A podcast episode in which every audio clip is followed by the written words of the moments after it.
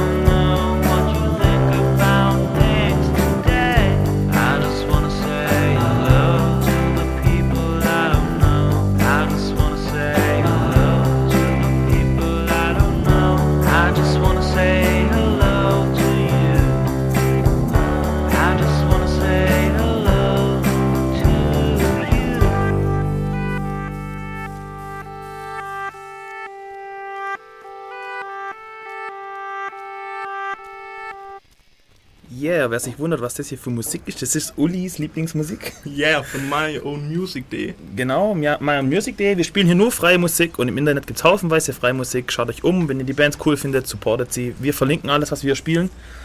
Ja, wir sind Def Radio. Informationen zu uns findet ihr unter www.defradio.de, devradio.de. Ja, ihr könnt zu uns kommen in Chat, könnt ihr dann mitreden und Fragen stellen. Wir versuchen die dann hier zu beantworten. Ihr könnt ja auch anrufen 0731 938 6299 938 6299. Wir sind dabei übrigens, planen hier mal äh, VoIP zu installieren, dass auch unsere Streamhörer von weit fern äh, sich die, äh, Orts, äh, äh, die, die, Telefonanrufe sparen können, hier cool über VoIP reinkommen können. Sind wir gerade am Basteln. Schauen wir mal, ob wir das hinbekommen. Okay, es geht hier um Festplattenverschlüsselung. Ähm, warum eigentlich Festplattenverschlüsselung? Was soll das Ganze? Uli, erzähl mal ein bisschen, was deiner Meinung nach Gründe sind für eine Festplattenverschlüsselung. Zunächst einmal Diebstahlschutz. Also wenn jemand äh, Laptop klaut, dann möchte man nicht einfach, dass derjenige an die Daten rankommt, an die Firmengeheimnisse, an die super coolen MP3s, die man gezogen hat oder sonst irgendwas. Dann das nächste ist irgendwie Verstecken von Daten. Wenn man jetzt keine so freie Musik runtergeladen hat wie wir, sondern so GEMA-Musik und was weiß ich, und da kommt dann die böse, böse Polizei und. Nennst beim Wort aus dem Donk halt was rausgelassen. Okay, uh, dann möchte man vielleicht die Daten verstecken, dass halt nicht jeder drauf Zugriff hat. Dann einmal noch Privacy. Man möchte einfach, ja, wenn er in Rechner irgendwie öffentlich rumstehen hat, dass nicht jeder rankommt. Und dann einfach noch Paranoia. Das ist auch ein sehr wichtiger Grund. Nämlich, man weiß ja nie, sie kommen, um einen zu holen. Also, das ist sehr wichtig. Also gut.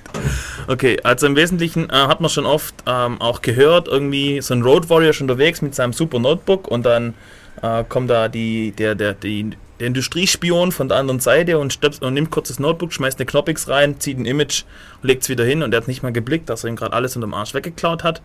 Und dagegen hilft zum Beispiel Festplattenverschlüsselung. Aber es hilft natürlich nur, wenn man ein, eine vernünftige Passways hat. Äh, ich habe zum Beispiel mitgekriegt, dass sie in einer Firma verschlüsseln die wunderbar ihre Daten, bloß Passways ist der Firmenname. Also so sollte man das da nicht unbedingt machen. Okay, äh, die Schwäche auf dem, äh, auf dem Benutzerlayer, die hat man einfach immer. Dieses berühmte Passwort auf dem, auf dem Klebepapier am, am Monitor und so weiter.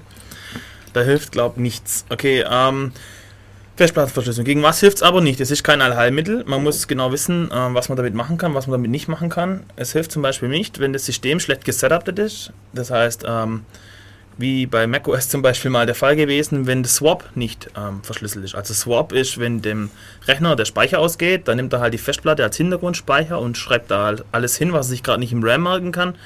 Und wenn der Swap eben nicht verschlüsselt ist, dann li liegen eben, eben Zeugs, was im RAM rumlag, jetzt auf der Platte unverschlüsselt.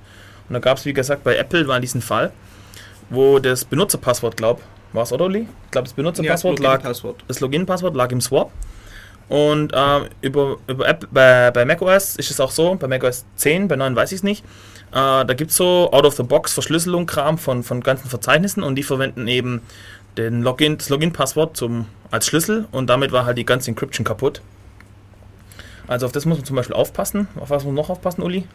Naja, äh, es bringt halt nichts, um Manipulation zu verhindern. Wenn, wenn ein laufendes System hat, dann kann da einfach drauf zugreifen über irgendeinen beliebigen Remote-Exploit oder sonst irgendwas. Das bringt halt gar nichts oder... Du solltest in die Richtung des Mikros reden, Uli. Achso, ja, ist ein bisschen neu für mich. Also. Oder äh, was passiert eigentlich, wenn der Kernel ausgetauscht wird? Was passiert, wenn ich jetzt äh, einfach ein neuer Kernel unterschiebe, der jetzt ein paar zusätzliche Funktionen für mich als Angreifer bereitstellt, zum Beispiel, äh, keine Ahnung, Keyloggen oder sonst irgendwas. An sowas muss man halt auch denken. Also, also wenn, wenn du nur eine Partition verschlüsselt meinst, das, die Systempartition nicht, ja. jemand tauscht den Kernel aus zum Beispiel. Genau. Oder schiebt dir äh, äh, veränderte Binaries unter oder so. Genau, solche Sachen. Ja, okay. Ähm, das mit der ähm, ähm, ähm, Manipulationssicherheit, also was ich damit sagen wollte, wenn man ein verschlüsseltes System hat und ähm, im Moment eben entschlüsselt darauf arbeitet, wenn man darauf arbeiten will, muss es ja entschlüsseln, dann ist man, sind die Daten insofern zur Verfügung. Das bedeutet, wenn jemand auf das System einsteigen kann, aus welchen Gründen auch immer, irgendein keine Ahnung, ich bin so lustig und lade mir das neueste äh, Online-Games runter oder den neuesten Dialer. Tools. Oder die Tools oder so und führe sie aus und dann bringt mir die beste Verschlüsselung nichts, weil die Daten sind in dem Moment zur Verfügung und können ausgespäht werden. Oder schlechtes Passwort für beim Screensaver oder sonst irgendwas. Ja, zum Beispiel. Genau, man lässt den Rechner rumstehen, weil man gerade zum Mittag geht und und genau. man hat noch Firewire aktiviert, wo man dann das RAM auslesen kann. Ja, das ist, das ist ein Thema für sich. Also man muss an sich schon noch an Computersicherheit an sich denken. Wenn das System läuft, ist es angreifbar. Es geht einfach darum, wenn das System aus ist, ähm, dass es dann auch mit physikalischem Zugriff auf das System die Daten sicher sind. Darum geht es eigentlich. Okay. Was sind eigentlich die Nachteile von so Festplattenverschlüsselung? Genau, also wir, also Uli und ich, wir setzen Festplattenverschlüsselung schon seit einer Weile ein. Und ich kann euch sagen, es ist nicht alles Gold, was glänzt. Zum Beispiel, wenn man den Super-GAU erlebt hat, irgendwie das Dateisystem hat zerspult oder irgendwie sowas ähm, und will jetzt Recovery machen. Dann hat man natürlich die Hürden, die man dem Angreifer vorher in den Weg gestellt hat, selber. Äh, okay, man kennt das Passwort, das ist ein bisschen ein Vorteil, aber man muss zum Beispiel, wenn man eine Standard-Knoppix nimmt, oder das ist ja immer so das Standard-Admin-Tool, bevor es Grimmel gab. Yeah, benutzt Grimmel. Wer eine Live-CD will, soll sich einfach bei mir melden, ich habe noch welche übrig. Wer den komischen Sound gerade im Hintergrund hört, das ist nicht Metal-Musik, die ich jetzt auflege.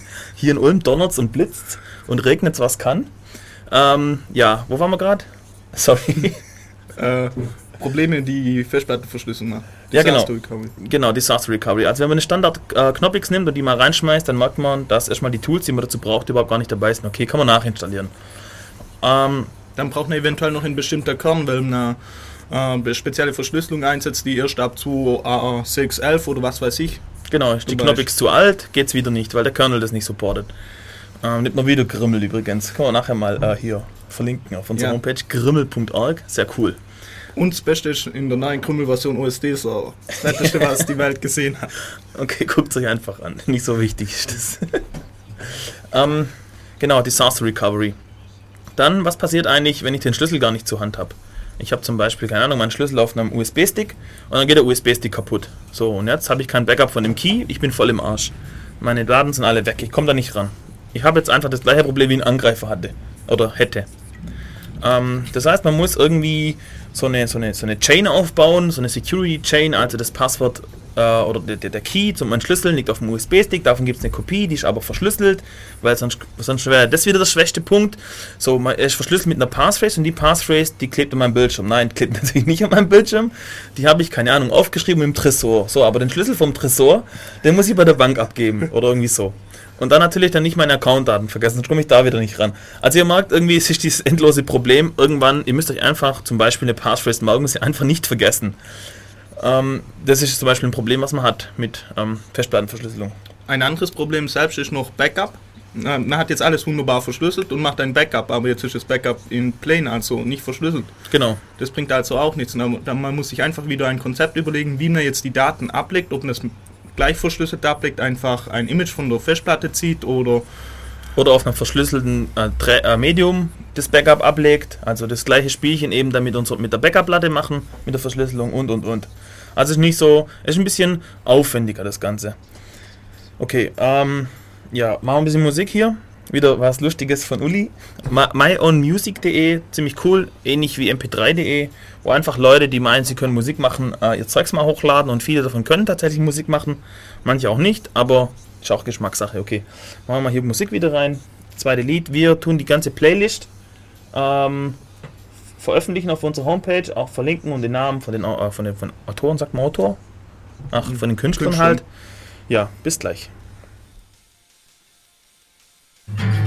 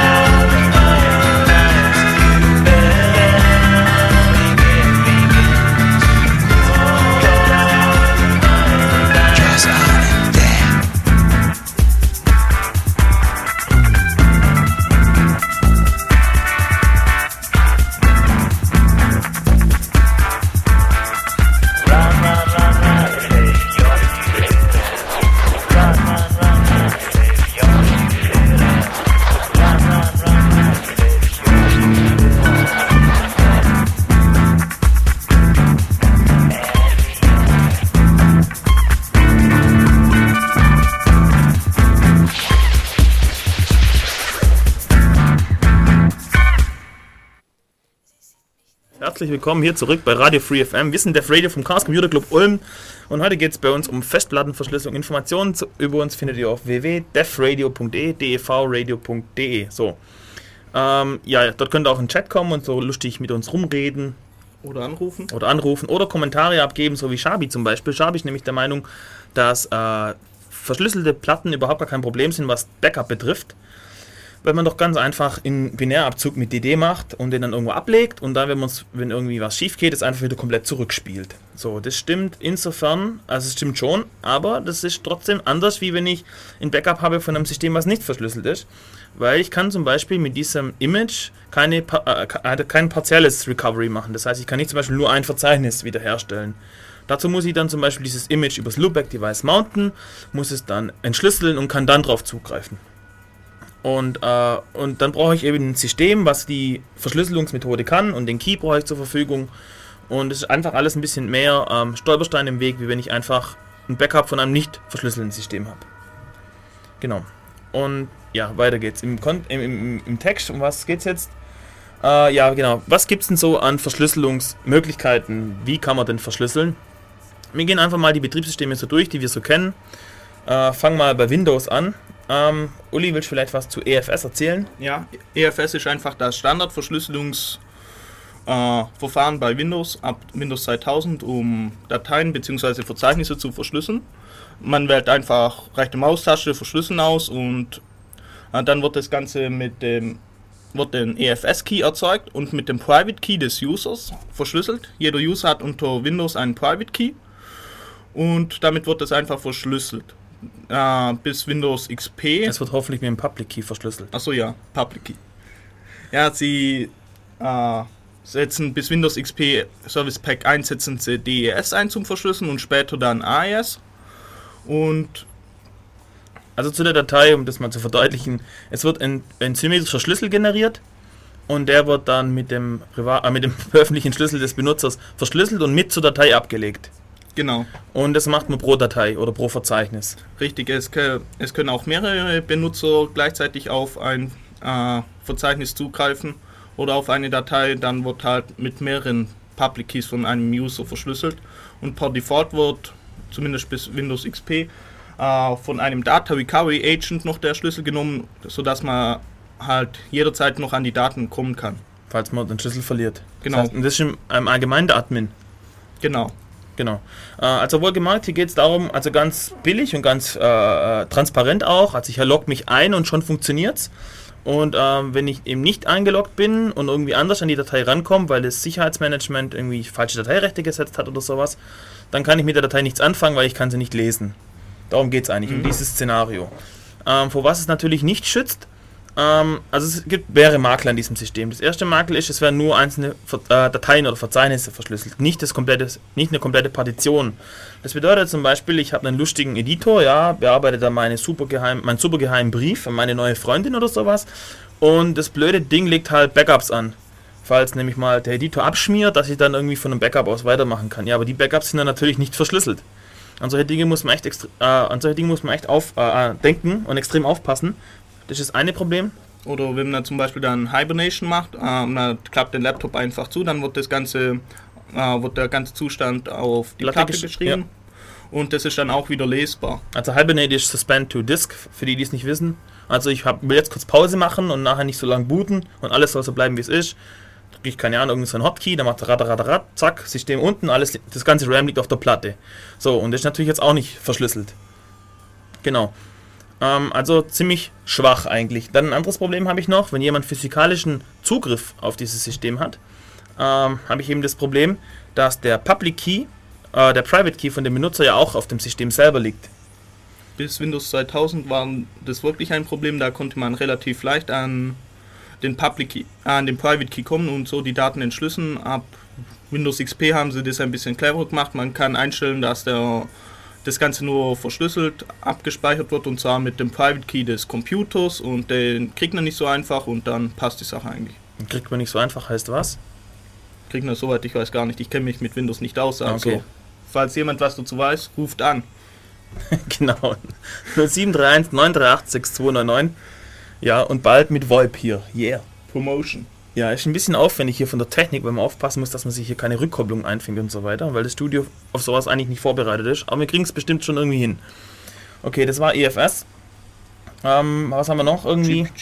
Soll man Ja, also das, was EFS transparent macht, kann man natürlich auch von Hand nachbauen, indem man einfach äh, äh, PGP oder GNU-PG, also die freie Variante davon nimmt, also einfach eine Verschlüsselungssoftware, Datei nehmen, verschlüsseln, Passwort dazu, fertig, das Ding abspeichern, gut ist. Ähm, Talk zum Beispiel, ich mache das zum Beispiel so, mein Backup von meinem äh, Key für die Platte ist wiederum GPG verschlüsselt und liegt dann irgendwo, keine Ahnung, auf irgendeinem Backup-Medium rum und gut ist. Also ist praktisch, wenn man eben genau weiß, für was man es einsetzt, aber nicht vergessen, wie gesagt, wenn nur einzelne Dateien verschlüsselt werden, muss man hier und da aufpassen, dass nicht, dass nicht eben Backup-Files gespeichert werden und so weiter und Hibernation, was wir alles hatten. Ach ja, äh, letztens hat Microsoft noch äh, äh, ein extra Programm released, um äh, dass einzelne Benutzer auch wieder Dateien verschlüsseln können, aber diesmal nicht mit äh, dem Public Key des Users, sondern einfach äh, indem sie den Passphrase vergeben. Aber nach vier oder fünf Tagen hat Microsoft das gleich wieder zurückgezogen, weil so viele Klagen kamen. Anscheinend haben einige Administratoren geklagt, dass ihnen äh, den, Zu den Zugriff auf Dateien verwehrt wird und anscheinend haben dann sich wieder User beklagt, dass sie, wenn sie die Passwörter vergessen, dass sie nicht wieder rankommen und so weiter. Also man sieht, dass äh, das eine ganz große Problematik ist mit Verschlüssen und in Unternehmensnetzwerken und mit Passwörter vergessen. Wenn der Benutzer nicht bereit ist für sowas, dann ist es echt ein Problem, ja. Hast du davon den Link vielleicht nachher mal auf unsere Seite packen? ja. Ja, dass wir hier nicht nur so Behauptungen in den Raum stellen, sondern das alles auch fundiert hier journalistisch quasi vortragen. Wir sind toll. Ja, das wollte ich damit sagen. ähm, ja, okay. Äh, macOS kenne ich mich jetzt, also dort genau einzelne, einzelne äh, äh, Verzeichnisse verschlüsseln, wie ich schon vorher schon erwähnt, gibt es bei macOS out of the box, ähnlich wie die EFS. Es gibt da, glaube ich, einen Ordner oder sowas. Ja, bei macOS heißt es halt FileFort und äh, da wird halt das Home-Verzeichnis des Benutzers äh, verschlüsselt. Ja, genau sowas, ja. Und beim Login-Passwort wird transparent entschlüsselt. Aber Mac OS X bietet auch äh, die Möglichkeit an, äh, Containerdateien zu erzeugen, also irgendwelche Images über den über Disk-Kopie und, und, die und diese verschlüsselt abzulegen. Und dann kann man die ganz normale wieder ins System einbinden, wo dann unter My Volumes auftaucht und ganz normal auf denen transparent arbeiten. Also Containerverschlüsselung ist no- nochmal eine Stufe mehr jetzt quasi. Wir waren jetzt bei Datei- und Verzeichnisverschlüsselung. Containerverschlüsselung, es geht darum, ich habe eine Datei und in dieser Datei ist ein komplettes Dateisystem drin. Und diese Datei wird am Stück ähm, verschlüsselt. Und da gibt es, wie gesagt, bei macOS wird es supported, bei Linux kann man das ganz einfach nachbauen, indem man einfach so eine Datei anlegt und dann sie übers Loopback-Device, ans Loopback-Device, an, oder dann Cryptoloop, oder zu Cryptoloop wollen wir nachher was sagen, also jetzt einfach mal ans Loopback-Device hängt, also mit, mit LO-Setup heißt das Kommando und dann hat man ein, ein Block-Device, das heißt ein Dev Loop 0 bis 9 oder sowas und hinter diesem Block-Device steckt die Datei und dann kann man dieses Block-Device mounten oder MKFS drauf lassen, also ein Dateisystem anlegen und dann mounten und wenn man das Ganze dann wieder released hat von diesem äh, Loopback-Device, dann nimmt man die Datei und verschlüsselt sie mit GBG und fertig. Und da hat man quasi genau dasselbe, Containerverschlüsselung. Ist ganz praktisch, kann man halt zum Beispiel ganze Homes reinpacken oder irgendwelche, keine Ahnung, man, man, man hat ein Notebook und arbeitet nebenher noch für eine Firma irgendwie und die Firmendaten sollen eben geheim bleiben und dann macht man halt vielleicht sowas und die Firmendaten liegen alle in diesen, diesen einen Datei da drin, in diesem Dateisystem verschlüsselt und gut ist. Genau, was gibt es? Containerverschlüsselung sonst noch? Unter Containerverschlüsselung unter Windows halt bekannt, äh, ein sehr bekanntes Programm dafür ist halt TrueCrypt, das dürfte jedem irgendwas sagen. TrueCrypt ist riesen fett. Ich glaube, da wollen wir nachher einen ganzen Blog dazu machen, oder? Ja, okay, lassen wir das. Machen wir mal kurz Musik, oder? Weil es geht Ja. noch ein bisschen länger mit TrueCrypt. TrueCrypt ist echt ziemlich cool, hat nämlich ziemlich coole Features. Ich sag nur ein Stichwort. Glaubhafte Abstreitung oder wie das heißt. ähm, man kann Hidden Volumes anlegen, also Partitionen, die verschlüsselt oder Container, die verschlüsselt sind und da auf der Platte liegen, aber es gibt keine Möglichkeit nachzuweisen, dass die existieren. Und dann kann man vor Gericht sagen, nö, mehr ist nicht auf dem Rechner und man kann es einem nicht nachweisen. Ziemlich cooles Feature. Jetzt machen wir mal Musik wieder rein vom Uli. Äh, wie gesagt, ich muss immer darauf hinweisen, dass ich nicht verantwortlich bin heute. So schlimm ist die auch nicht, also. Wir können ja mal abstimmen lassen. Nein, bitte nicht. Okay, ähm, ja, dann bis nachher und tschüss.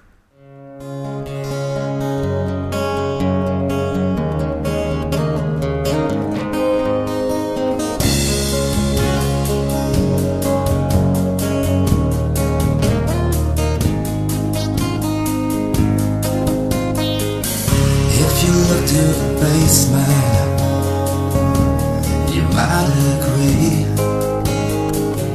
that there's so much amazing here to see.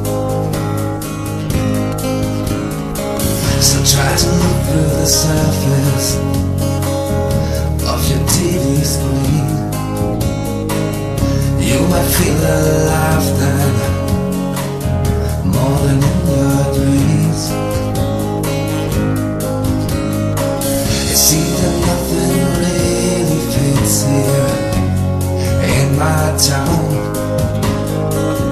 All my friends are castaways and lovers unknown.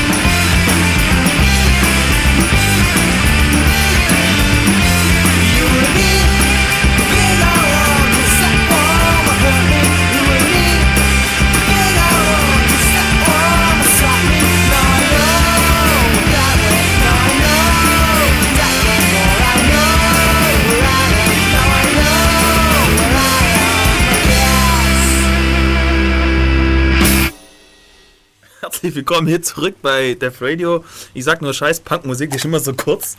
Hat mich jetzt völlig überrascht hier, dass es schon weitergeht. Ähm, ja, hier geht's um Festplattenverschlüsselung. Im Studio sind Alex und Uli. Und Informationen über uns findet ihr auf www.defradio.de. Jo, wir haben erzählt über ähm, Verschlüsselung, warum und was, also wo man das haben will, was die Probleme dabei sein können. Und haben schon angefangen, wie man einzelne Dateien und Verzeichnisse verschlüsseln kann mit Windows und mit macOS und mit äh, Linux. Äh, übrigens, warte mal, gibt's gibt's unter BSD in Loopback? Oh je, jetzt oute ich mich schon wieder als Nixblicker in Fachsachen BSD. Ich wollte jetzt ganz cool noch sagen, wie man es in BSD macht. Also im Wesentlichen, an. im Wesentlichen äh, auch mit äh, GNU-PG, schätze ich mal. Äh, Ob es so ein Loopback-Device gibt, das weiß ich jetzt ehrlich gesagt gar nicht. Wenn es jemand weiß, im IRC vielleicht äh, sagen, wir sind äh, beim Bürgernetz bn äh, irc.bn-ulm.de im Channel Def Radio oder 938 hier in Ulm anrufen. Okay, ähm, machen wir weiter. Genau, TrueCrypt wollten wir jetzt erzählen. Also TrueCrypt ist was ziemlich cooles. Ähm, Gibt es für Windows und für Linux, ist Open Source und ist bei Grimmel standardmäßig dabei. Yeah, benutzt Krümmel. Genau, Grimmel, grml.org. Ziemlich cool, Leute. Ähm, okay, was soll ich sagen? TrueCrypt, genau. Wie funktioniert TrueCrypt? Erzähl mal, Uli. Äh, man legt eine Containerdatei an. Diese Containerdatei wird dann äh, mit Zufall überschrieben, also wird Zufall reingeschrieben, dass man nicht erkennen kann, ob jetzt Daten drin sind oder nicht. Dann wird Dazu muss man ganz kurz sagen, sorry, für die, die sich mit Krypto nicht auskennen, äh, ein, ein gutes Kryptosystem hat die Eigenschaften, dass der chiffrierte Text aussieht wie Zufallszahlen. Äh, und wenn es, wenn er, je näher er echtem Zufall kommt, desto sicherer ist die ganze Verschlüsselung, weil man dann zum Beispiel einfach keine Statistiken machen kann, über die man irgendwas erkennen kann. Und deswegen schreiben die erstmal lauter Zufall rein, damit nachher, wenn tatsächlich Daten geschrieben werden und die dann verschlüsselt auf bestimmte Bereiche geschrieben werden, nicht unterschieden werden kann, aha, in diesem Bereich sind Daten, die geschrieben wurden und dieser Bereich ist noch leer. Es sieht einfach, der ganze Container sieht aus wie Zufall, egal wie viel man jetzt reingeschrieben hat bis jetzt. Genau. Dann wählt man die Verschlüsselungsmethode aus, also den Verschlüsselungsalgorithmus, auf welche Art das verschlüsselt wird. Ja, was können die da so? AES, äh, AES, Two-Fish, Blowfish, äh, das ganze, den ganzen Standardkram halt. Wobei das für einen Anfänger einfach ähm, Egal ist. völlig egal ist, weil er kann sich mit, er weiß eh nicht so die einzelnen Stärken und Schwächen. Richtig. Also im Zweifelsfall nimmt er AES oder Twofish, die sind beide mit, mit großer Wahrscheinlichkeit gut genug für eure Zwecke. Richtig. Schwächste wird sowieso eure Passphrase sein wahrscheinlich, Ja. also Und, und ihr als Anwender, genau. weil man halt einfach als Mensch auch mal Fehler macht. Oder man installiert die neuesten Tools. Tools, genau. Naja, äh, dann verschlüsselt man das Ganze, äh, erzeugt ein Dateisystem seiner Wahl drauf, VFAT, NTFS oder was auch immer. Und weist dem Ganzen dann den Laufwerksbuchstaben zu. Unter Windows jetzt. Ja, genau. Und dann kann man schon transparent drauf zugreifen. Und hat eine ganze Partition jetzt ähm, Genau. verschlüsselt. Hat immer noch die Probleme, dass man aufpassen muss, wo eventuelle äh, Backups von Programmen landen, ob die vielleicht in einem Temp-Verzeichnis landen, denn das nicht verschlüsselt ist. Hat immer noch das Problem mit dem Swap, hat immer noch das Problem mit Hibernation. Aber was jetzt richtig geil ist an TrueCrypt, ist folgendes. Ähm, die Header, die TrueCrypt braucht, die Verwaltungsinformationen zu diesem Container, die sind auch verschlüsselt. Und man kann, an so, wenn man so einen TrueCrypt- TrueCrypt-Container vor sich liegen hat, überhaupt nicht sagen, ob da überhaupt eine TrueCrypt-Partition drin ist oder nicht. Und jetzt verarbeitet das TrueCrypt ganz einfach so. Ich gebe ein Passwort ein und dann greift er blind an eine Stelle, wo normalerweise der Header steht, nimmt den, nimmt den Block raus, entschlüsselt ihn und guckt, ob da ein gültiger Header drin ist. Und wenn ja, dann weiß er, aha, hier ist eine Partition und fängt an, sie zu mounten und zu entschlüsseln und, und so weiter. So, und dieses Prinzip jetzt noch eine Stufe weiter getrieben. Am Ende der, äh, dieses Container-Files ist noch eine Stelle, in der üblicherweise ein Header-Block drin steht. Und zwar der Header-Block für das Hidden Volume. Und wenn ich jetzt ein Passwort eingebe, dann versucht er erst den vorderen Block zu entschlüsseln und gucken, ob da ein Header drin ist. Und äh, wenn da keiner drin ist, zum Beispiel, weil ich das falsche Passwort angegeben habe für die vordere Partition, dann versucht es einfach hinten, wo der Hidden Volume Header stehen könnte, nimmt diesen Block, entschlüsselt ihn und weil jetzt der richtige Schlüssel dazu eingegeben wurde, zack, kann das Hidden Volume anmounten. Und das Tolle ist, da die Header nämlich unverschlüsselt äh, verschlüsselt sind und die ganze Partition am Anfang mit Zufall überschrieben wurde, kann man an so einem, an so einem Container nicht sehen, ob ein Hidden Volume existiert oder nicht. Das bedeutet, ich habe so einen Container, habe in diesem Container ein ganz normales Volume drin mit Daten, die so halb sensibel aussehen. Und dann die richtig harten Sachen, den richtig harten Tobak quasi, den haue ich in das Hidden Volume hinten rein.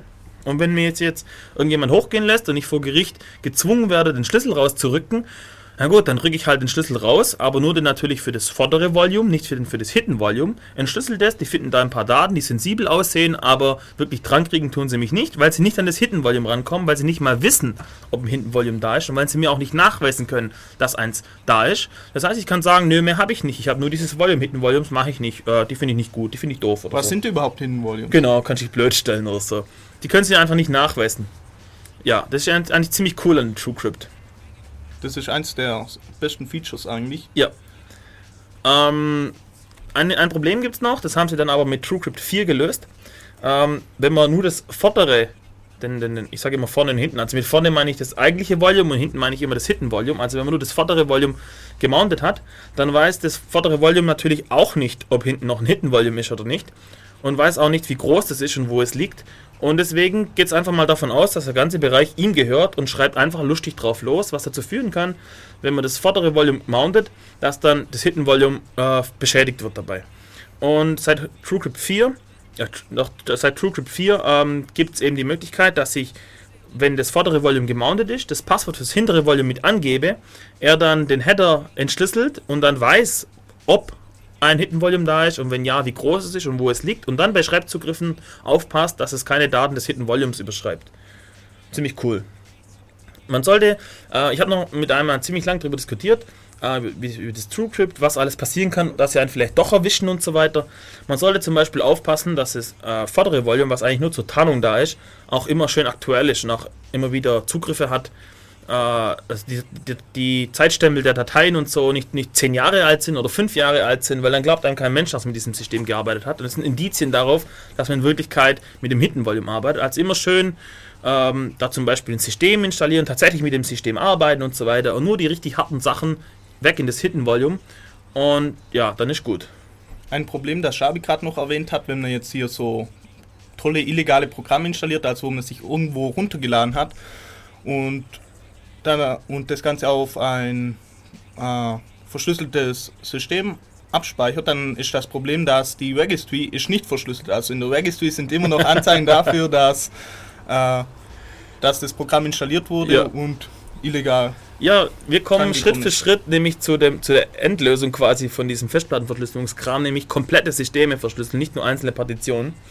Aber ähm, soweit sind wir noch nicht, da kommen wir nachher dazu noch. Also wenn ich dann irgendwann alles verschlüsselt habe, dann bin ich auch safe vor solchen Seiteneffekten, wie ich vorher schon äh, gemeint habe. Okay, ähm, haben wir noch was zu TrueCrypt? Hm, nö, ich denke nicht. Okay. Können wir nachher noch kurz was unter Linux dazu erzählen. Ja, unter Linux funktioniert es eigentlich genau gleich. Ja, nur dass na eben das mit dem. Nur dass na eben durch das Hidden Volume kam na zwei verschiedene Betriebssysteme dann booten. Ja, das ist richtig cool, ja, das stimmt. Also, dass man nicht nur eine Datenpartition hat, äh, sondern eine ganze Systempartition, die versteckt ist. Das ist ziemlich cool. Erzähl mal nachher noch ein bisschen was Ja. dazu. Dann ähm, hat Uli noch irgendwie rausrecherchiert Free OTFE. Erzähl mal was dazu. Das ist ziemlich cool. Es ist einfach kompatibel zu allen großen Linux-Verschlüsselungsmechanismen. Also einmal DMCrypt, äh, da erzählen wir nachher noch ein bisschen was dazu. Lux erzählen wir nachher auch noch ein bisschen dazu. Cryptoloop, da erzählen wir nachher auch noch ein bisschen was Okay, dazu. fangen wir mal damit an, Uli, okay? Also Cryptoloop, erstmal Cryptoloop, okay? Das Okay. ist das älteste, das gab es schon im 2.4er Kern. Cryptoloop funktioniert folgendermaßen. Ich habe doch vorher über das Loopback-Device erzählt, dass der Zugriff auf eine Datei über ein Block-Device im DevLoop 0 bis 9 oder so geht. Und dann kann ich nämlich bei diesem Geloope noch einen Algorithmus dazwischen klemmen, der beliebigen Kram macht. Und zum Beispiel kann ich da eben Encryption reinhängen. Genau. Und Cryptoloop funktioniert ganz einfach so, dass ich bei LO-Setup, wenn ich dies, dies, eine Datei ans Cryptoloop hänge, noch einfach einen Algorithmus mit angebe, dann tut er bei in die eine Richtung äh, verschlüsseln und in die andere Richtung entschlüsseln und gut ist. Ziemlich einfach, ziemlich praktisch, haben wir auch eingesetzt, äh, hat aber Probleme und zwar vor allem Security-Probleme. Ähm, das geht jetzt ziemlich tief in die Kryptographie rein. Ähm, ein Problem vielleicht erwähnen Watermark-Attacks. Ein ziemlich böses Zeugs. Und zwar äh, erlauben Watermark-Attacks und Cryptoloop ist anfällig gegen solche Angriffe, dass ich präparierte Dateien jemandem gebe und kann nachher nachweisen, dass diese Datei auf diesem verschlüsselten, äh, in diesem verschlüsselten Container drin liegt. So kann ich zum Beispiel äh, meinen neuesten Hollywood-Schinken, den sie mir immer klauen, bevor ich die Premiere gemacht habe, mit so einem Watermark versehen und äh, kann dann wenn ich jemanden erwische und den im Verdacht habe, er macht, hier- er macht hier Raubkopie, den Raubkopieverteiler und dann seine Platte quasi habe, kann ich dann nachweisen, aha, er hat meinen Film auf dieser Platte, ist zwar verschlüsselt, aber ich kann nachweisen, dieser Film liegt auf dieser Platte. Ziemlich üble Sache. Wenn man jetzt nicht nur an, an, an illegalen Kram wie Raubkopien denkt, aber auch so im Allgemeinen. Wenn man keine Ahnung, irgendwelche Dokumente, Geheimdokumente von der US-Regierung oder so verschwörungsmäßig am Start hat oder so. Genau, Watermark Paranoia Attacks. halt. Paranoia, genau. Ähm, ja, ziemlich böse. Dann, was war, gegen was war noch anfällig? Mm, Ich glaube einfach alle Probleme, die man mit CBC hat. Also das geht jetzt wieder. Ziemlich in die Krypto. Ja, genau. Erzähl mal ein bisschen. Ich kenne mich da nicht so gut aus. Ich Nicht? Lehnen wir uns mal ein bisschen aus dem Fenster. Ja, genau. Ich halt ein paar Papers und so weiter gelesen. Ja, genau, man kann nämlich, äh, wir, wir verlinken das nachher auf unserer Homepage. Christian, nein, Fürwort, wie ist der Typ? Ich hab's vergessen. Irgendwas- Clemens, Clemens Fürwort, Genau. oder? Der ist da wohl ein bisschen der Guru in der Richtung, was äh, Linux im Encryption im Linux-Kernel betrifft, der Mhm. da ein paar Papers rausgelassen. Verlinkt man nachher mal, für die, die es interessiert, könnt ihr mal nachlesen. Ähm, gehen wir ganz runter auf der Seite. Gibt es nämlich eine ziemlich coole Übersicht, äh, gegen was die einzelnen äh, Verfahren alles anfällig sind. Und wenn man da mal guckt, dann ist Cryptoloop so ziemlich bei jedem anfällig. Das ist das mit Public IV. Also Genau. Also äh, man kann man kann unter gewissen Umständen äh, Texte, die also obwohl es verschlüsselt ist, nachweisen, dass also nicht wie die Watermarks, man kann sogar Plaintext recovern unter gewissen Umständen, dann diese Watermarks Attacks. Dann kann man äh, verändern, man kann den, Krypt das, den, den Kryptotext so verändern, dass er als gültiger Plaintext nachher wiederum akzeptiert wird und du bemerkst es gar nicht. Das heißt, du kannst einem unterm Arsch weg seine Dateien verändern und er merkt es nicht. Äh, dann kann ich äh, Zeugs nahezu beliebig auf der Platte rum und um verschieben. Ich kann Blöcke gegeneinander austauschen und es wird nicht bemerkt. Äh, es sei denn nur, das Dateisystem wird danach unkonsistent, aber wenn ich ein bisschen Plan habe, kann ich damit vielleicht eben Dateien manipulieren. Ähm, ja, und so weiter. Lauter so Probleme gibt es da. Und deswegen wurde Cryptoloop, äh, Heimheim, es gab noch ein Heimheim-Problem, willst du dazu noch was erzählen? Ja, äh, Cryptoloop hat halt von Anfang an konzeptionelle Probleme gehabt. Am Anfang hatte es Probleme mit HiMem, sprich wenn man HiMem eingesetzt hat. HiMem ist einfach die Unterstützung für Speichergröße 1 GB unter Linux. Äh, Gab es damit Probleme, äh, es hat einfach nicht funktioniert. Dann äh, haben sie irgendwann das interne Format geändert, sprich von einem Kernel Release zum anderen war es inkompatibel. Und es war einfach ziemlich unstable bei Cryptoloop. Deswegen hat man dann sich eine Alternative mal gesucht. Und ist zu dem Crypt gekommen, zum Device Mapper Crypt. Genau. Da sagt man nach der Pause was. Und auf diesem Device Mapper Crypt, mit dem kann man ähm, wieder Container ähm, verschlüsseln. Oder auch dann eben ganze Systeme, wie wir nachher erzählen werden. Ähm, und auf diesem Device Mapper Crypt setzt auch dieses Lux auf, das Linux Unified Key System oder so, heißt es, glaub. Ähm, auch von diesem Fürwirt. Erzählen wir auch, wie das funktioniert. Also dann quasi auch out of, out of the box, total easy und so weiter, ohne Stress, komplette Systeme verschlüsseln oder Partitionen, die man denn gar möchte. Okay, machen Musik, dann bis nachher.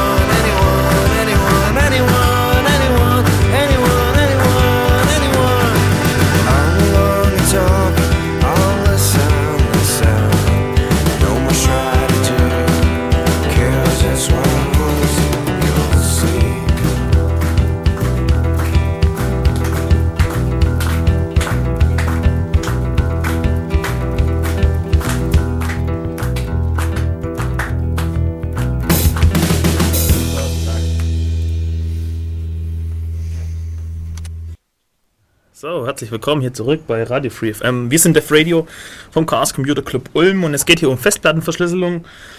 Ähm, wir haben schon einiges hier erzählt. Jetzt geht's mal, gehen wir mal auf dieses äh, Device Mapper Krypt ein. Ähm, wir versuchen jetzt mal ein bisschen das Niveau runterzuschrauben. Wir haben gerade im Irk gesagt bekommen, äh, wir sind ein bisschen zu schnell unterwegs. Äh, das wäre nicht alles so verständlich. Versuchen wir mal ein bisschen langsamer das Ganze hier anzugehen. Also. Ja, hallo erstmal. Ähm, genau, Device Mapper Crypt. Ähm, sobald die Leute Device Mapper hören, kommen sie alle auf die Idee, "Äh, ich will kein LVM. Also um das mal zu erklären. Um was geht's denn da? Ich habe ein Block-Device, zum Beispiel meine Was Festplatte. ist ein Block-Device? Ja, meine Festplatte zum Beispiel ist ein Block-Device. Ist halt ein Gerät, auf das ich blockweise zugreifen kann. Und ähm, jetzt will ich nicht auf dieses Gerät so zugreifen, wie es ist, sondern ich will ähnlich wie vorher bei diesem Cryptoloop-Zeugs ähm, noch irgendwie Algorithmen dazwischen hängen. Und dafür gibt es einen Device Mapper. Der Device Mapper bildet ein Block-Device auf ein anderes Block-Device ab, auf ein neuer stellt es dann und macht dazwischen beliebige Algorithmen. Zum Beispiel kann man damit ganz einfach zwei Block-Devices logisch zusammenhängen und es wie ein großes Block-Device behandeln. Ui, Telefon klingelt. Zum Yippie. ersten Mal. Yeah. Moment, mal gucken, bis ich auf die Reihe krieg. Jetzt hat's aufgehört. Hm, Ruf ver- noch mal an, komm. Verarscht. Ich habe gar nichts gemacht, der hat alleine aufgelegt. Egal. Wo waren wir gerade? Äh, Äh, Device Mapper. bei Device Mapper. Bei, Virtuelle Schicht. ja, genau. Das ist eins, was ich machen kann. Dann LVM, Logical Volume Manager, verwendet den Device Mapper. Damit kann man dann, man hat unten, keine Ahnung, 20 verschiedene Block-Devices und kann die dann logisch äh, zusammenfassen und dann daraus logisch zwei oder drei Block-Devices machen. Dann kauft man sich eine neue Plugin-Server, macht die da rein, sagt dem LVM, die jetzt dazu mit reinnehmen und schwupps ist die Partition ein paar Gig größer. Wenn das Dateisystem dann noch resizing kann, also vergrößern kann. Dann kann man quasi On äh, the fly. on the fly, am Rechner muss man schon ausschalten, obwohl bei SATA kann man es dann sogar mit, mit Hotplug auch Yeah. wirklich im laufenden Betrieb machen, zack, die Partition kurz größer machen oder man merkt, aha, ich habe hier eine Systempartition 5 Gig und habe eine Spielepartition 5 Gig äh, unter Windows dann, okay, blöde, blöde Idee mit Spielepartition, aber kann eine Datenpartition oder sowas und merkt irgendwann, hm, die Systempartition habe ich zu klein gemacht, kennt ihr ja bestimmt alle das Problem, jetzt sollte ich hier ein bisschen noch einen Gig von da nach da irgendwie kriegen, wie mache ich das? Mit der vor allem alles kein Stress, sagt man einfach, verschiebt mal die Grenze, da muss das Dateisystem das noch mit können und dann schwupps. Welche Dateisysteme können das alles? Äh, Vergrößern geht eigentlich mit allen. Also on the fly geht es wohl mit, sogar in der Zwischenzeit auch mit Extended 3. Dann XFS RiserFS. Verkleinern kann, soweit ich weiß, nur RiserFS. Okay, Wobei RiserFS, ja. hat andere Probleme. Ja. Wollen wir hier mal nicht, ähm, RiserFS ist toll, Leute. Benutzt es nicht. so sagen wir jetzt mal, wir machen vielleicht mal eine eigene Sendung zu Reiserfest, weil da gibt es einigen Kram dazu zu sagen. Lade Moshabi dazu ein. So, und ähm, jetzt kann man natürlich nicht nur solche lustige Spielchen machen, wie bei LVM, sondern man kann auch Verschlüsselung machen über diesen Device Mapper. Das heißt, ich habe hin, hinten mein Block-Device, HDA1 zum Beispiel, für, mein, für meine erste Partition auf meiner ersten Festplatte am IDE-Bus und lass mir daraus jetzt ein Device machen, das liegt dann unter Dev Mapper und dann Name, den ich vergeben habe, zum Beispiel äh, geheime Partition oder sowas. Und wenn ich dann Dev Mapper geheime Partition mounte, also so damit umgehe, wie ich bisher mit Dev HDA umgegangen bin, äh, HDR1 umgegangen bin, dann habe ich einfach äh, einen Zugriff auf dieses verschlüsselte Device. Und HDR1 ist verschlüsselt drunter. Das ist eigentlich schon alles. Das ist Device Decrypt. Genau. Was, was für Probleme da auftreten können, ist zum Beispiel bei Journaling File Systems. Ich glaube, da kann Alex einiges dazu. Oh je. Na, es gibt ein kleines Problem, vielleicht mal dazu sagen. Äh, ich habe halt noch eine Schicht dazwischen. Und äh, die Dateisysteme gehen oft davon aus, dass sie direkt mit der Platte reden, um dann so Zeugs zu machen wie, wie das Durchsinken von, von Metainformationen, wenn sie die geschrieben haben für Journal und so weiter. Und, es kann, und durch diese zusätzliche Schicht funktioniert das halt nicht. Und deswegen sollte man zum Beispiel dringend seinen Festplatten-Cache ausschalten, wenn man sowas verwendet. Und dann zum Beispiel mit XFS. Sonst braucht man sich nicht wundern, wenn nach einem Crash auf einmal Dateien ausgenullt sind.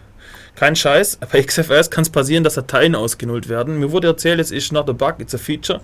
Ich habe nicht so ganz verstanden, was da dahinter steckt. Naja, aber wirklich, wenn einer mir einen super duper Vorschlag hat für ein Journal-File-System, was bisher alle Crashes überlebt hat für Linux, dann bin ich sehr dankbar für Informationen in diese Richtung. Er Also, spendiert dein Bio. weder, W sagt mir X3, W ihr sagt mir RiseFS, okay? XFS habe ich auch schon versucht. Wenn jemand die Erfahrung hat mit JFS hat, bin ich sehr daran interessiert. Könnt ihr mir mal mailen. Äh, äh, radio.ulmttc.de mal hinschreiben oder so, wenn ihr da Erfahrung habt. Bin ich sehr daran interessiert. Okay, zurück zu dem Crypt. Ähm, genau. Es gibt dann ein Userland-Tool, das nennt sich Crypt Setup. Äh, und das macht genau das Späßchen. Das, das verwendet den Device Mapper drunter, um so ein neues Device anzulegen und den Encryption-Algorithmus dazwischen zu klemmen und gut ist. Ist im 2.6er Kern äh, Standard. Ähm, hat Cryptoloop komplett abgelöst. Cryptoloop deprecated, do not use und so weiter. Und ist auch viel cooler, genau. Und viel stabiler und viel schöner als so. Und man kann ähm, über das Loopback-Device, ist ja weiterhin da und, und, und, und auch äh, verfügbar, also kann man, also hat keine Probleme, das äh, äh, ähm, Loopback-Device, genau, kann man dann auch Containerverschlüsselung machen, indem man einfach eine, File hat und die dann ans Loopback-Device hängt und dann dieses Dev Loop 0 zum Beispiel dem Crypt-Setup gibt. Genau. Genau, Damit kann man das Verhalten von Cryptoloop im, emulieren. genau, nachbauen. Genau. So, dann, was sollte man sagen? Genau, das war, das war dem Crypt. Und- Ähm, ja, ähm, anfangs wurde dem Crypt auch verwendet mit, ähm, also genau, vielleicht mal ein bisschen technisch erzählen, was da abgeht.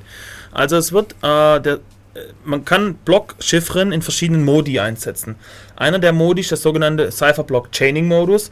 Dort wird der Cypherblock von der vorhergehenden Iteration XOR verknüpft mit dem Plaintext der nächsten Iteration und das wird dann neu verschlüsselt, um dann den nächsten Cypherblock zu bekommen. So sind die Cypherblöcke untereinander verkettet, äh, hat Vorteile, zum Beispiel ähm, im Gegensatz zum ECB, der Electronic Cookbook äh, Mode, ähm, dort wo einfach äh, Block für Block unabhängig voneinander verschlüsselt wird, hat man zum Beispiel das Problem dort, dass zwei gleiche Plaintexte zum gleichen Cyphertext führen. Und, ähm, und bei diesem Cypher-Block-Chaining hat man halt, dass Informationen, die ziemlich am Anfang der Kette stehen, sich bis ganz ans Ende durch, durchpropagieren. Das heißt, wenn ich vorne was ändere, ändert sich hier nach hinten raus alles komplett, weil es immer mit rein geixort wird. Und ja, Es ist es aber, also es ist ein, ein, ein besserer Modus, der ist äh, robuster gegen manche Angriffe, wie eben jetzt der triviale ECB. Ähm, jetzt hat er aber das Problem, dass, wie ich gerade gesagt habe, dass wenn ich vorne was ändere, dass er nach, nach hinten aus alles sich ändert, der komplette Ciphertext ab da ändert sich. Und das ist natürlich ein bisschen blöd, wenn ich jetzt eine 20 Gig Platte habe und ändere irgendwo eine Datei, dass er dann, was weiß ich, 15 Gig neu schreiben muss. Das ist natürlich nicht äh, vertretbar. Und deswegen wird bei Festplattenverschlüsselung üblicherweise diese, diese Chain aufgebrochen und dann zum Beispiel auf äh, Sektorgröße der Festplatte äh, in Schnitt gemacht und dann in der nächsten, mit dem nächsten Sektor wieder neu angefangen. Das heißt, ich muss jetzt jedes Mal immer nur einen Sektor neu schreiben, wenn ich irgendwo ein Bit ändere. Genau. Ähm, dieser, wer es vielleicht geblickt hat, dieses CBC ist rekursiv, okay, und irgendwo brauche ich einen Anfang und der Anfang ist das sogenannte Initialisierungsvektor oder auch IV genannt. Und dieser Initialisierungsvektor, ähm, der kann Plaintext sein und ist dann auch tatsächlich in diesem Device Crypt bisher Plaintext gewesen und zwar war es einfach die Sektornummer. Und das hat jetzt aber manche Angriffe erlaubt, wie zum Beispiel Watermark Attack. wie der Watermark Attacks, also dieses richtig böse Nachweisen, diese Datei liegt auf dieser Platte. Und ähm, dieser Clemens Fürwirth hat sich hingehockt und hat ähm, einen Workaround um dieses Problem gemacht, dieses sogenannte E ESIF, ESSIV.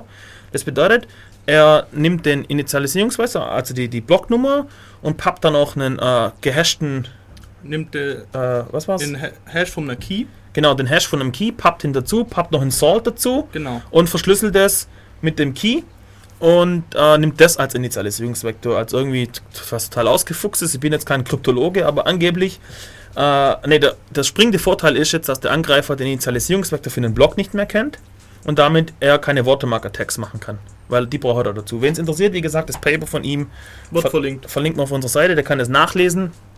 Also Kryptographie ist ein Fass ohne Boden, ja. Ich dachte mal so, ja, lerne ich mal kurz ein bisschen Krypto. Dann liest du in so einem Buch, ja, das fängst mal an bei Zahlentheorie. Irgendwo musst du ja anfangen, gell. Und dann liest du in so einem Buch und dann steht da so ein Satz und dann liest du den Beweis und du hast alles verstanden bis auf einen Schritt.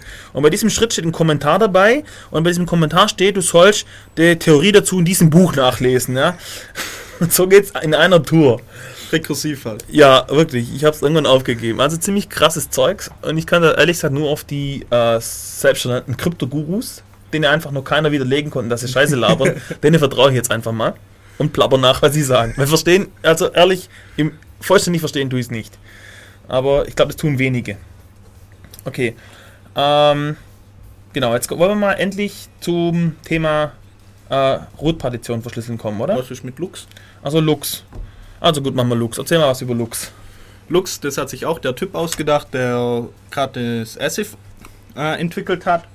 Äh, das Problem bei den bisherigen äh, Möglichkeiten, die wir vorgestellt haben, war, dass es immer nur eine Passphrase gibt, die die, äh, die, die Partition, den Container entschlüsselt. Und da hat er sich einfach Gedanken über das Key-Management gemacht und ist dazu gekommen, dass er einfach einen Header in den Container vorne ranschreibt. Und da gibt es bis zu acht Key-Slots, äh, wo dann der Key verschlüsselt, Der Master Key. der Master Key mit acht verschiedenen Passphrases verschlüsselt drin liegt. drin liegen kann. Genau. Und man kann äh, einfach Keys wieder rauslöschen. Der hat und ist einfach schön gemacht. Aber ein, ein, ein großes Problem ist, wenn ein Block in, de, in dem Header kaputt ist, ja, da, dann ist das Ganze Kann man es auch nicht manuell? mit DD halt, aber es Ja. besteht eigentlich sonst keine Möglichkeit. Okay, also wenn die Head-Informationen kaputt sind, ist der ganze Container im Arsch. Genau. Und Okay, ist aber oft so, dass Head-Informationen kritisch sind. ja, aber es besteht halt keine Möglichkeit, die irgendwie zu backuppen. Mhm. Wenn du das jetzt unter Windows einsetzt zum Beispiel, Mhm, außer du hast den Master Key irgendwie irgendwo noch rumliegen, dann kannst du von Hand vielleicht wieder reparieren. ja, äh, es stehen halt, du musst halt komplett äh, zum Beispiel Unter Windows? Entschuldigung, Lux gibt's für Windows? Free of the OTFE. Ah, ah, ich, ah, ich erinnere mich, ja, genau. Okay, ähm, also Lux ist quasi Linux Unified Key System oder sowas, oder Key Management System, ich weiß gar nicht, ähm, ist einfach ein Verwaltungsaufsatz auf dem Crypt, verwendet also drunter diesen Device Mapper mit diesem Kryptozusatz und ähm, erlaubt eben das ganz einfache Administrieren von, so, von solchen äh, Systemen. Jetzt kann ich zum Beispiel mehrere Benutzer haben und die brauchen nicht das gleiche Passwort verwenden, sondern jeder kann sein eigenes Passwort verwenden, um irgendwie die Datenpartitionen für, von Geschäfts oder, oder sein eigenes Home-Verzeichnis und so weiter. Halt alles ziemlich ähm, elegant. und hat sich noch ein paar äh, Gedanken über äh, Sicherheit gemacht. Es geht nämlich darum, wenn ich äh, so einen so Master Key Slot lösche, äh, der Master Key ist so klein, dass er auf einen Sektor der Platte passt. Äh, jetzt habe ich aber das Problem, dass Platten ähm, ein transparentes äh, äh, Mapping haben für kaputte Sektoren. Das bedeutet, wenn ein Sektor auf der Platte kaputt ist, dann wird es nach außen überhaupt gar nicht äh, propagiert, sondern wenn von außen der Befehl kommt, auf diesen Sektor schreiben, wird es intern einfach woanders hin gemappt und fertig. Das ist halt zur Robustheit der Platten ziemlich wichtig. Jetzt kann es aber sein, ich sag, äh, ja, diesen Slot, äh, diesen Sektor bitte löschen, weil da liegt mein Master Key drin und der löscht den gar nicht, weil der mittlerweile als defekt markiert wurde, sondern löscht den anderen. Und dann liegt der Master Key weiterhin auf meiner Platte rum. Und ist vielleicht blöd, wenn zum Beispiel gerade das Passwort geleakt ist oder sowas. Äh, und deswegen machen die folgendes: Die nehmen den Key und blasen den künstlich auf. Der wird dann, glaube ich, tausend, tausendfach oder sowas. Ja, Also, 4000 oder so. oh ja, was ich mehrere tausendmal größer als eigentlich sein müsste. Dieses Aufblasen ist aber so gemacht, dass es nicht redundant ist. Das heißt, ich brauche tatsächlich alle tausend Sektoren. Und die Wahrscheinlichkeit, dass jetzt alle diese tausend Sektoren durch dieses Mapping der Platte ausgeblendet werden, ist so gering, dass man sagt, okay, das passt. Sowas machen die zum Beispiel. Das ist einfach gegen so Paranoia, also wenn jemand dann die Festplatte nimmt und sich so forensische Tools mit forensischen Tools drauf geht, um sich da irgendwelche Informationen zu beschaffen. Genau. Also der hat sich darüber ziemlich viele Gedanken gemacht und Was er noch macht, ist Salting und Stretching. Äh, Salting bedeutet, äh, das gibt es eigentlich schon seit Unix-Crypt. Ähm, ich habe halt ein Passwort und äh, dieses Passwort wird jetzt, ähm, also dieses Passwort muss ja irgendwie da äh, abgelegt, gespeichert werden, so. Jetzt wird es aber nicht einfach so genommen, wie es ist und dann irgendwie verschlüsselt und abgespeichert, sondern es wird noch ein Salt dazu gepackt. Das ist ein Stück Text, der kann Plain Text sein, der wird einfach davor gepackt und dieses gemeinsame Ding wird dann verschlüsselt abgelegt. Das Wichtige daran ist ganz einfach folgendes, ähm, wenn ich sogenannte Rainbow Tables mache, sind also Tabellen, die einmal vorberechnen für alle Passwörter, was da das kryptete Zeugs dazu ist, ähm, gab es zum Beispiel schon für Windows ähm, Rainbow Tables, kann man kaufen oder per BitTorrent runterladen. genau, sehr berühmt. Ähm, dann ist es halt so, dass ich jetzt pro möglichen Salt, der davor stehen kann, eine extra Rainbow Table braucht. Und damit treibe ich halt den Aufwand des Benutzers beliebig hoch. Jetzt braucht er halt nicht 10 Gig, sondern irgendwann braucht er halt 10 Terabyte oder sowas. Und irgendwann kann man sagen, okay, das passt jetzt. Solche Ressourcen hat niemand. Und Stretching bedeutet, dass er den Kryptoalgorithmus nicht nur einmal verwendet, sondern mehrfach und damit wiederum auch die Zeit für den Angreifer, der brute forcen will, oder der äh, nicht nur brute forcen oder irgendwie über eine Dictionary Attack oder so drauf gehen will, ihm seine Zeit hochjagt, die er braucht. Und für mich selber ist es nicht so aufwendig, für mich verdoppelt sie sich oder verdreifacht sie sich, aber bei ihm ist es halt exponentiell dann sein Aufwand. Äh, genau. Okay, ähm, Lux war das. Also ich bei Susi mittlerweile, Bei- Gentoo glaub. bei Gentoo, äh, Susi nicht? Ich dachte bei Susi auch, weiß nicht, also bei Gentoo auf jeden Fall als Third-Party-Build ähm, zur Verfügung und wird wohl, ist auch standardisiert übrigens, Mhm. also es gibt einen Standard dazu. Wer hat den rausgelassen, den Standard, weißt du das? Weiß ich nicht. Okay. Äh, es gibt aber einen Standard dazu und deswegen kann es so Tools wie zum Beispiel dieses OpenOF, OFTE, was für ein scheiß Name OTFE. übrigens, ähm, geben, die eben äh, Support für solche äh, Lux-Partitionen liefern. Genau. So, jetzt machen wir wieder ein bisschen Musik. Ich hoffe, Uli hat noch einiges auf seiner lustigen CD drauf. Ich glaube nicht. Und danach kommen wir endlich äh, dazu, wie man komplette Systeme verschlüsseln kann. Also nicht nur einzelne Partitionen, sondern den kompletten Rechner alles. Und Swap noch dazu und Hibernation-File auch noch dazu. Yeah. Yeah. Promotion. Also, bis nachher. Viel Spaß. just to get on with a song. I'm waiting for the night, just to get it right. I wanna sing a song about you. It's the last thing I would do. Give it up, give it up. I'm waiting for the day all my bills are paid. I'm waiting the whole night without a plan in sight. But I don't wanna sing a song about you. It's the last thing I will do. Give it up, give it up.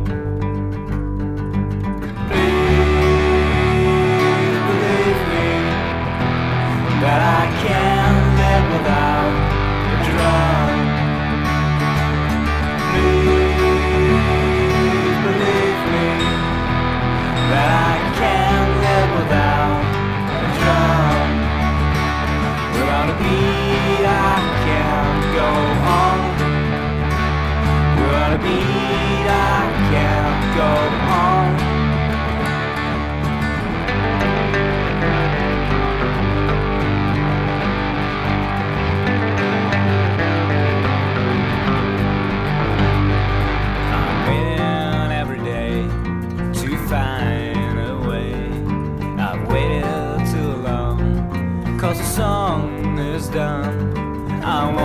song about you. That's the last thing I will do. Give it up.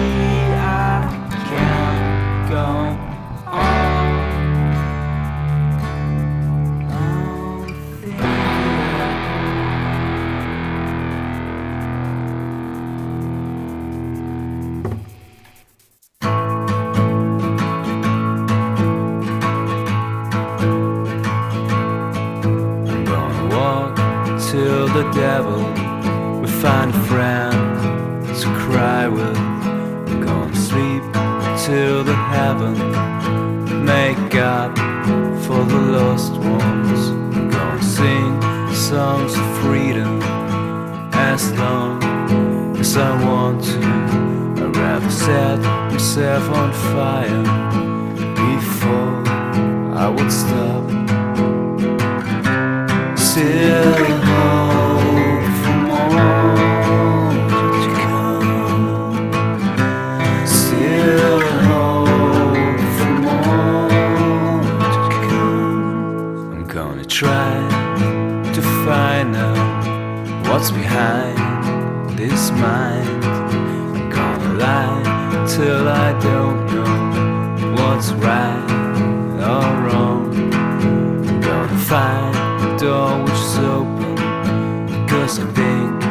have to get out, no matter what the others say.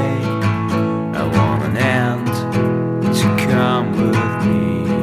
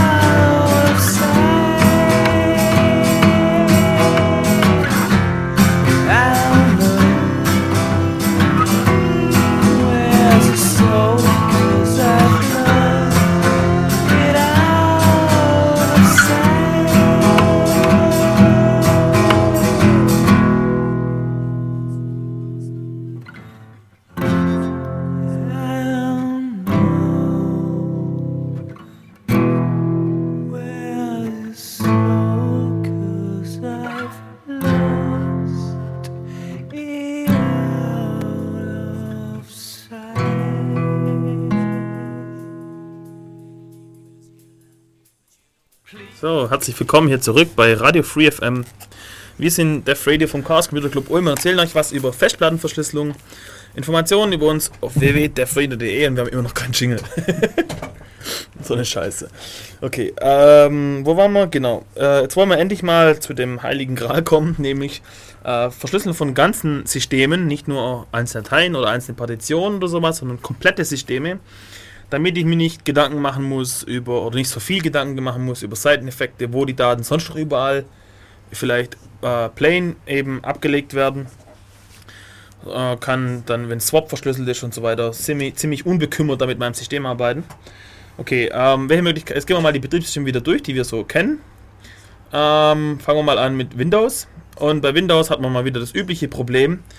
Ähm, man kriegt von gra- quasi den Source, von fast nix. Äh, man kriegt es ganz schwer irgendwie selber ins Laufen, wenn nicht irgendjemand, der Zugang zu den Sourcen hat, es einem macht und so weiter.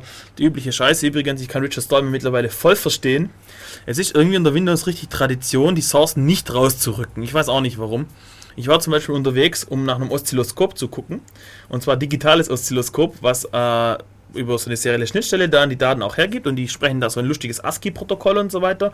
Und die Spec dazu gibt's. Und das sind halt, was weiß ich, 50 Seiten oder was. Und da hatte ich irgendwie keine Lust, mir die alle durchzulesen. Hab mal geguckt, gibt's eigentlich schon fertige Software. Ähm, da gibt's natürlich von dem Hersteller, gibt's aber nur LabVIEW.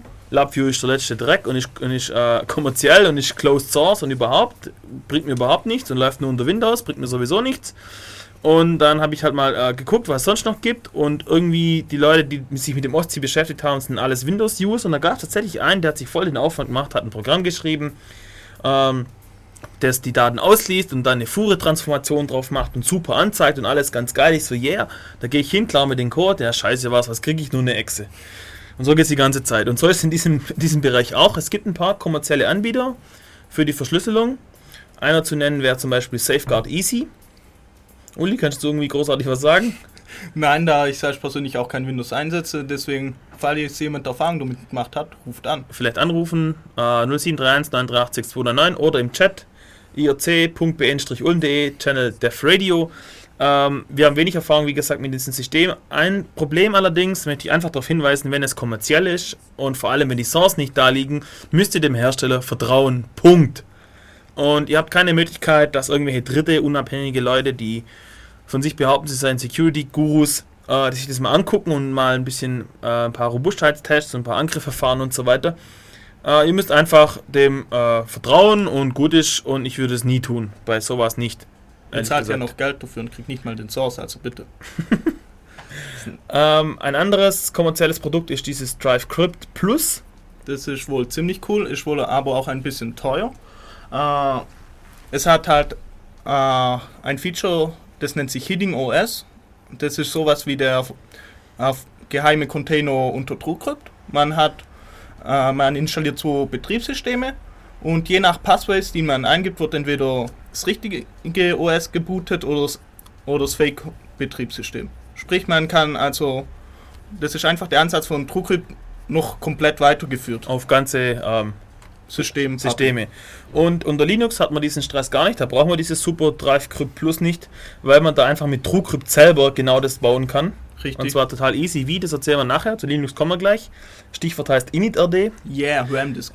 Ähm, okay, was gibt's sonst noch? CompuSec. CompuSec, das ist eine Freeware, aber auch man bekommt halt nicht den Source, wieder die gleichen Probleme, die Alex gerade eben angesprochen Aber hat. wenigstens ist es kostenlos.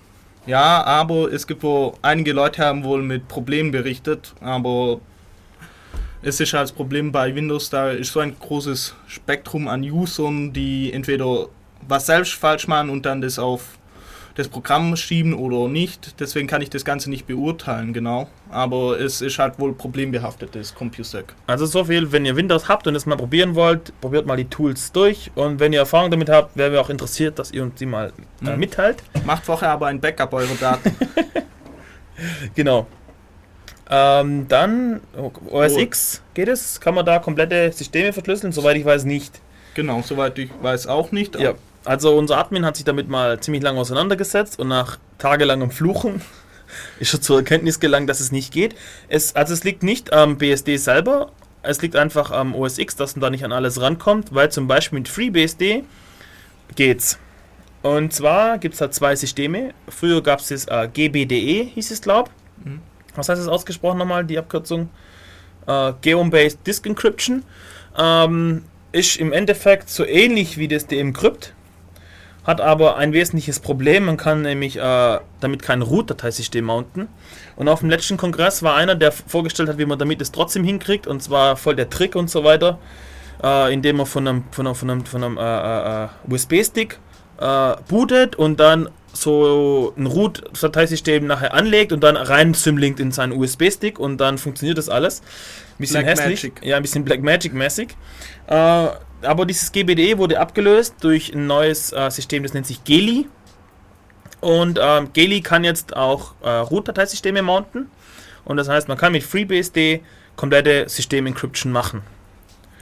Genau. Und als, wie gesagt, mit OS X geht es nicht. Ähm, eins noch zu erwähnen, bei OpenBSD, man mag ja über OpenBSD denken, was man will, aber was Thema Sicherheit betrifft, sind sie einfach gut mit dabei.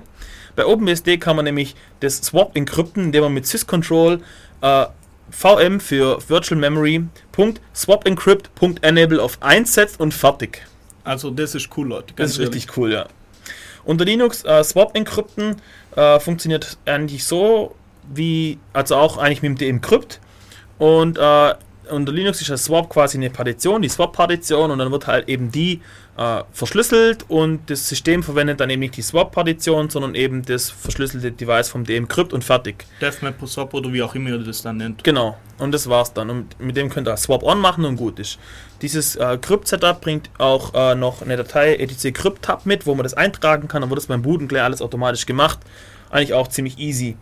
Was cool ist, zum Beispiel kann man dann eintragen, dass für der Swapspace äh, automatisch ein Key aus der View random genommen wird. Dass bei jedem Mal ein anderer Key verwendet Genau, wird. und dann automatisch im KSwap aufgerufen wird, um ein Swap-File-System draufzubringen und gut ist. Genau, ziemlich easy. Unter Windows wüsste ich jetzt nicht, wie ich Swap verschlüsseln soll. Weißt du da was? Ich denke, dass äh, man kann festlegen, wohin der Swapspace geschrieben wird. Und den kann man in die Datei umleiten, oder? Oder was? Ja. Okay. Oder, oder zum Beispiel Ding, wenn du das komplette System verschlüsselt hast, ist es ja kein Problem. Kommt drauf an, ich weiß ja nicht, wie die das machen. Was es heißt, was es bei denen heißt, das komplette System. Systempartition, komplett alles. Okay. Also würde es wahrscheinlich auch bei Ja. denen funktionieren. Okay. Genau. Äh, ja, jetzt kommen wir mal zu Linux.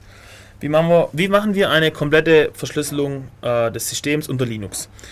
Äh, und Linux besitzt einen Mechanismus, der nennt sich initRD. Und der ist eigentlich ziemlich cool. Kommt aus der Zeit, wo man zum Beispiel einen Server hat und hat SCSI-Platten dranhängen und hat aber für diese SCSI-Platten keine Open-Source-Treiber, sondern nur so kommerziellen Scheiß, wo man die Source nicht hat. Das heißt, man kann es insbesondere nicht in seinen Kernel reinhängen. Oder muss irgendwelche Userland-Tools noch vorher aufrufen Genau. und was weiß ich. muss irgendwelchen Kram machen und zwar den Kram machen, bevor man sein eigentliches Root-Dateisystem auf das zugreifen kann und das mounten kann. Und initRD funktioniert ganz einfach so: Ich habe ein Dateisystem, meistens nennt man dafür CramFS, es ist extra, also das Dateisystem Typ CramFS ist extra für so RAM-Disks gemacht. Es ist dann eine Datei, also ein Image eines Dateisystems, das dann nachher im RAM geladen wird und gemountet wird und dann einfach verwendet werden kann wie jedes andere Block-Device. Und äh, der Linux-Kern bootet und bootet dann in diese RAM-Disk rein, ruft dann in diese RAM-Disk init auf und dort kann dann. Bitte? Nicht Linux Ah, doch, Linux erzählt. Ja, doch, bei mir ruft es dann immer. Okay, Ja, sorry, genau. das war mein Setup. Es läuft eine Datei, eine Datei namens Linux erzählt, ist eigentlich auch eigentlich wurscht. Auf jeden Fall kann man dort ein Skript ablegen, was dann alles Nötige tut, um das eigentliche Root-Dateisystem vorzubereiten und kann danach mit pivot-root heißt das Kommando, das, die, die Root-Dateisysteme austauschen und dann durchbooten und das eigentliche init aufrufen vom richtigen System. So, und diesen Mechanismus benutzen wir jetzt einfach, um komplette äh, Systeme zu verschlüsseln. Man bootet zum Beispiel von einer CD oder von einem USB-Stick oder irgendwie Oder übers Netz. oder übers Netzwerk, genau, holt sich äh, einen Kernel und holt sich eine initRD und der Kernel, der bootet dann durch und startet die initRD und die initRD, keine Ahnung, fragt jetzt zum Beispiel nach einem Passwort.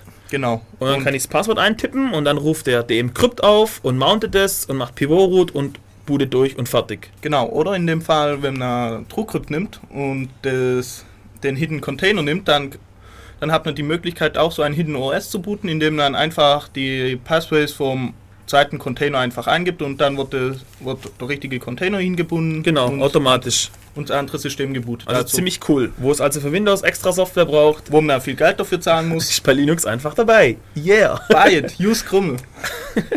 Ja, und wer damit rumspielen will, anschafft, kann echt mal Grimmel angucken. So. Das ist voll fett. Ähm, Wir kriegen kein Geld dafür. Ja, wir kriegen kein Geld dafür, aber es muss man promoten, Ja. wenn es gut ist. Ähm, es ist auch nicht kommerziell, ja. Wir sind hier freies Radio. Mhm. Und ist zwar ein Österreicher, aber ist auch nicht. Hier keine Erbfeindschaften wieder auf den Tisch holen. Äh, okay, ja, init.ad. Ähm, was richtig cool ist, also es gibt ja das Problem, wenn man ähm, das System dann äh, bootet, braucht man ja irgendwie das Passwort. Das muss ja irgendwo sein.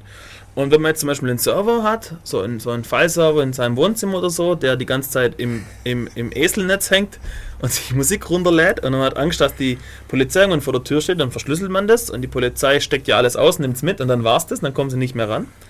Ähm, aber das Problem ist halt, wenn das Ding mal rebooten muss, aus welchem Grund auch immer, muss ich hinschlappen, muss die Tastatur einstecken, muss einen Moni anstecken und muss das Passwort eingeben und Enter drücken. Ist blöd. Äh, die, den Schlüssel aber irgendwie auf der Platte ablegen ist auch blöd, weil dann kann ich es mir gleich sparen. Und irgendwie so ein USB-Stick ist auch blöd, weil den vergessen dann meistens hinten dran, nehmen sie mit und dann ist auch vorbei. Was aber richtig cool ist, wenn man sich die Passphrase, äh, die man braucht, aus dem Netz zieht. Weil dann kommt die Polizei nämlich bei einem vorbei, hat eine Razzia für oder für, für, für die Wohnung, nimmt alles mit, aber hat natürlich keine Razzia für zum Beispiel äh, die Wohnung vom Kumpel, wo dann eben äh, ein Dienst läuft, der mir beim Booten den Key rüberrückt. Oder natürlich irgendwie authentifiziert und so weiter, ist klar und verschlüsselt vielleicht noch und so ist auch klar. Oder zum Beispiel bei einem amerikanischen Provider oder so. Man kann es ja noch ein bisschen extremer machen. Irgendwo halt. Und dann ist es halt ziemlich cool. Ich habe keinen Stress äh, mit Reboots und bin trotzdem safe. Oder was man auch machen kann, ist zum Beispiel, man startet den Mini-SSHD, loggt sich ein dann und gibt dann die Passphrase ein. Ist auch möglich. Ja. Auch ziemlich cool, weil einfach in der init.d, man kann machen, was man will, das ist ein, Fertiges System. ja, Und was die init.ad mitbringt an Kernel-Modulen und an User-Led-Tools, man kann auch nur in der init.ad arbeiten und gar nicht auf die Platte gehen. Äh, so ähnlich, sage ich mal, funktionieren ja diese Live-CDs, genau. die einfach auf, auf der RAM-Disk arbeiten. Also ich habe ein voll-featured Linux und kann damit alles machen, was mit einem anderen normalen Linux auch geht. So, ähm, jetzt haben wir mal die ganze Systempartition verschlüsselt. Aber wir sind immer noch nicht ganz safe. Und zwar ist nämlich die Frage, jetzt kommen wir nämlich auf dieses Chain of Trust Zeugs. Was ist eigentlich mit dem Kernel? Wo habe ich den eigentlich her? Wenn ich jetzt den Kernel auf der CD habe und jemand schiebt mir eine andere CD unter, ähm, oder den Genau. Kernel, Moment, fangen wir erstmal an, der Kernel liegt auf der Platte.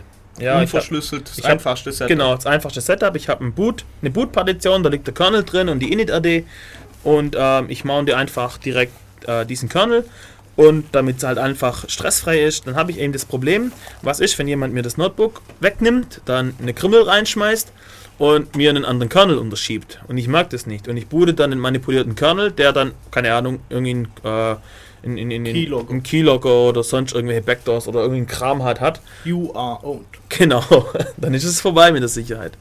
Äh, deswegen solltet ihr den Kernel ähm, auf einem extra Medium haben, zum Beispiel einen USB-Stick, den ihr die ganze Zeit mit euch rumschleppt.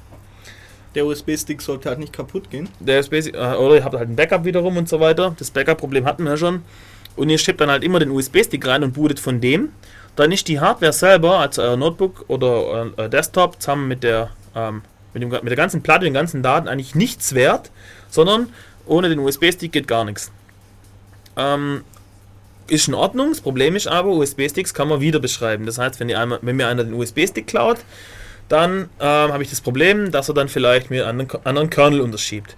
Deswegen, wenn ihr es richtig sicher haben wollt, Yeah. ja, dann nehmt ihr eine CD, brennt den Kernel und die, In den Kernel und die init.ad auf die CD und schließt die ab, die CD, dass man sie nicht noch weiter beschreiben kann oder so. Und unterschreibt die CD natürlich und legt sie bei jedem Booten ein. Und überprüft auch, dass das eure CD ist. Ja, durch die Unterschrift. Genau. Und stellt auf jeden Fall sicher, dass ihr auch von der CD bootet. Genau, dass das BIOS nicht umgestellt wurde, dass es gar nicht von der CD bootet, sondern von der Platte, wo mittlerweile ein manipulierter Kernel rumliegt. Und so weiter und so weiter. Ihr seht, das ist eigentlich eine große Scheiße. Sicherheit ist immer eine Aufwandsfrage. Absolute Genau. Sicherheit gibt es nicht. Ich kann einfach mit mehr Aufwand dem Gegner mehr Aufwand machen. Und mehr, also das war's. Das ist halt einfach ein Spielchen. Und irgendwann kann ich sagen, okay, wenn einer jetzt wirklich so viel Aufwand treibt, dann kriegt er mich doch. Aber Dann kriegt ihr den verschlüsselten Key vielleicht. ja, je nachdem halt, wie das Ja, Setup aussieht. Genau. Ähm, was soll ich jetzt sagen? Habe ich vergessen.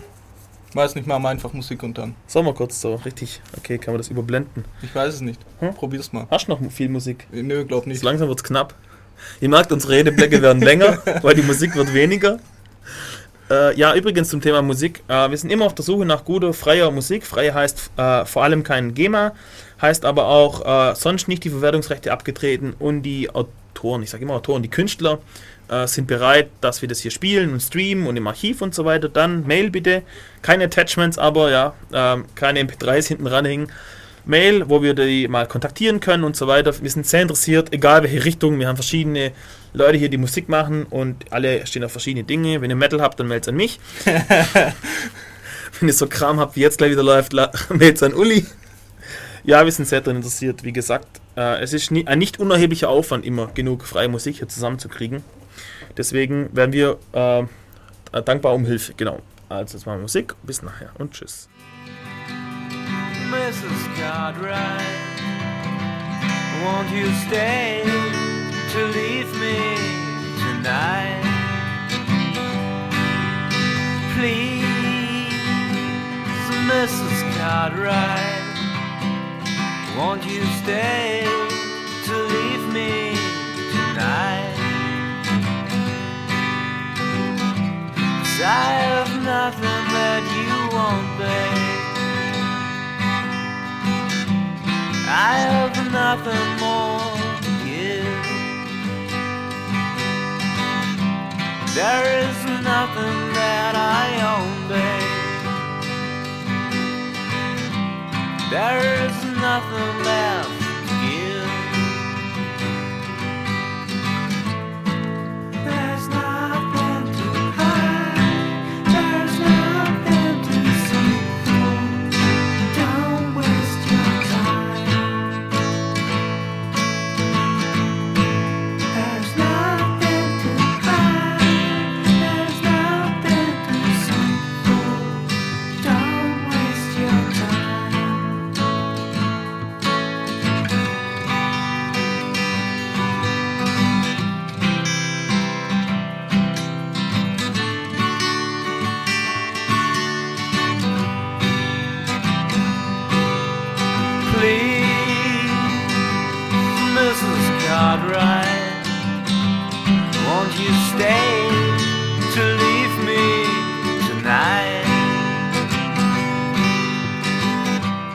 There is nothing left to give, babe. There is nothing that I own. I have nothing more to give, babe. I have nothing that you want.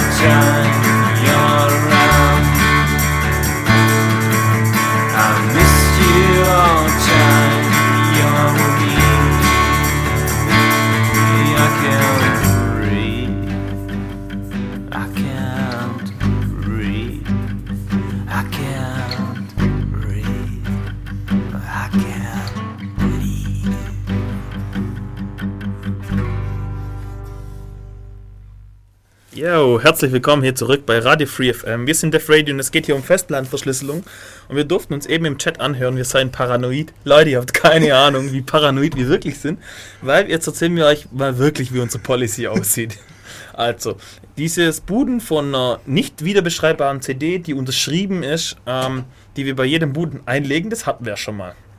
So, aber wir haben noch ganz vorher erwähnt, dass Festplattenverschlüsselung allein äh, nicht genügt. Man muss auch noch an die Security des Systems im Betrieb denken. Das bedeutet zum Beispiel keine MP3s abspielen, deren Herkunft man nicht kennt. Zum Beispiel, wenn man es selber gerippt hat. Kein PDF mit dem Acrobat wieder öffnen, weil der JavaScript interpretiert. Genau, keine Movies angucken, weil die von irgendwie aus dem Netz, keine Ahnung, nicht angucken, weil zum eben immer wieder Buffer-Overflows in den Movie-Playern und in den MP3-Playern und so weiter auftauchen.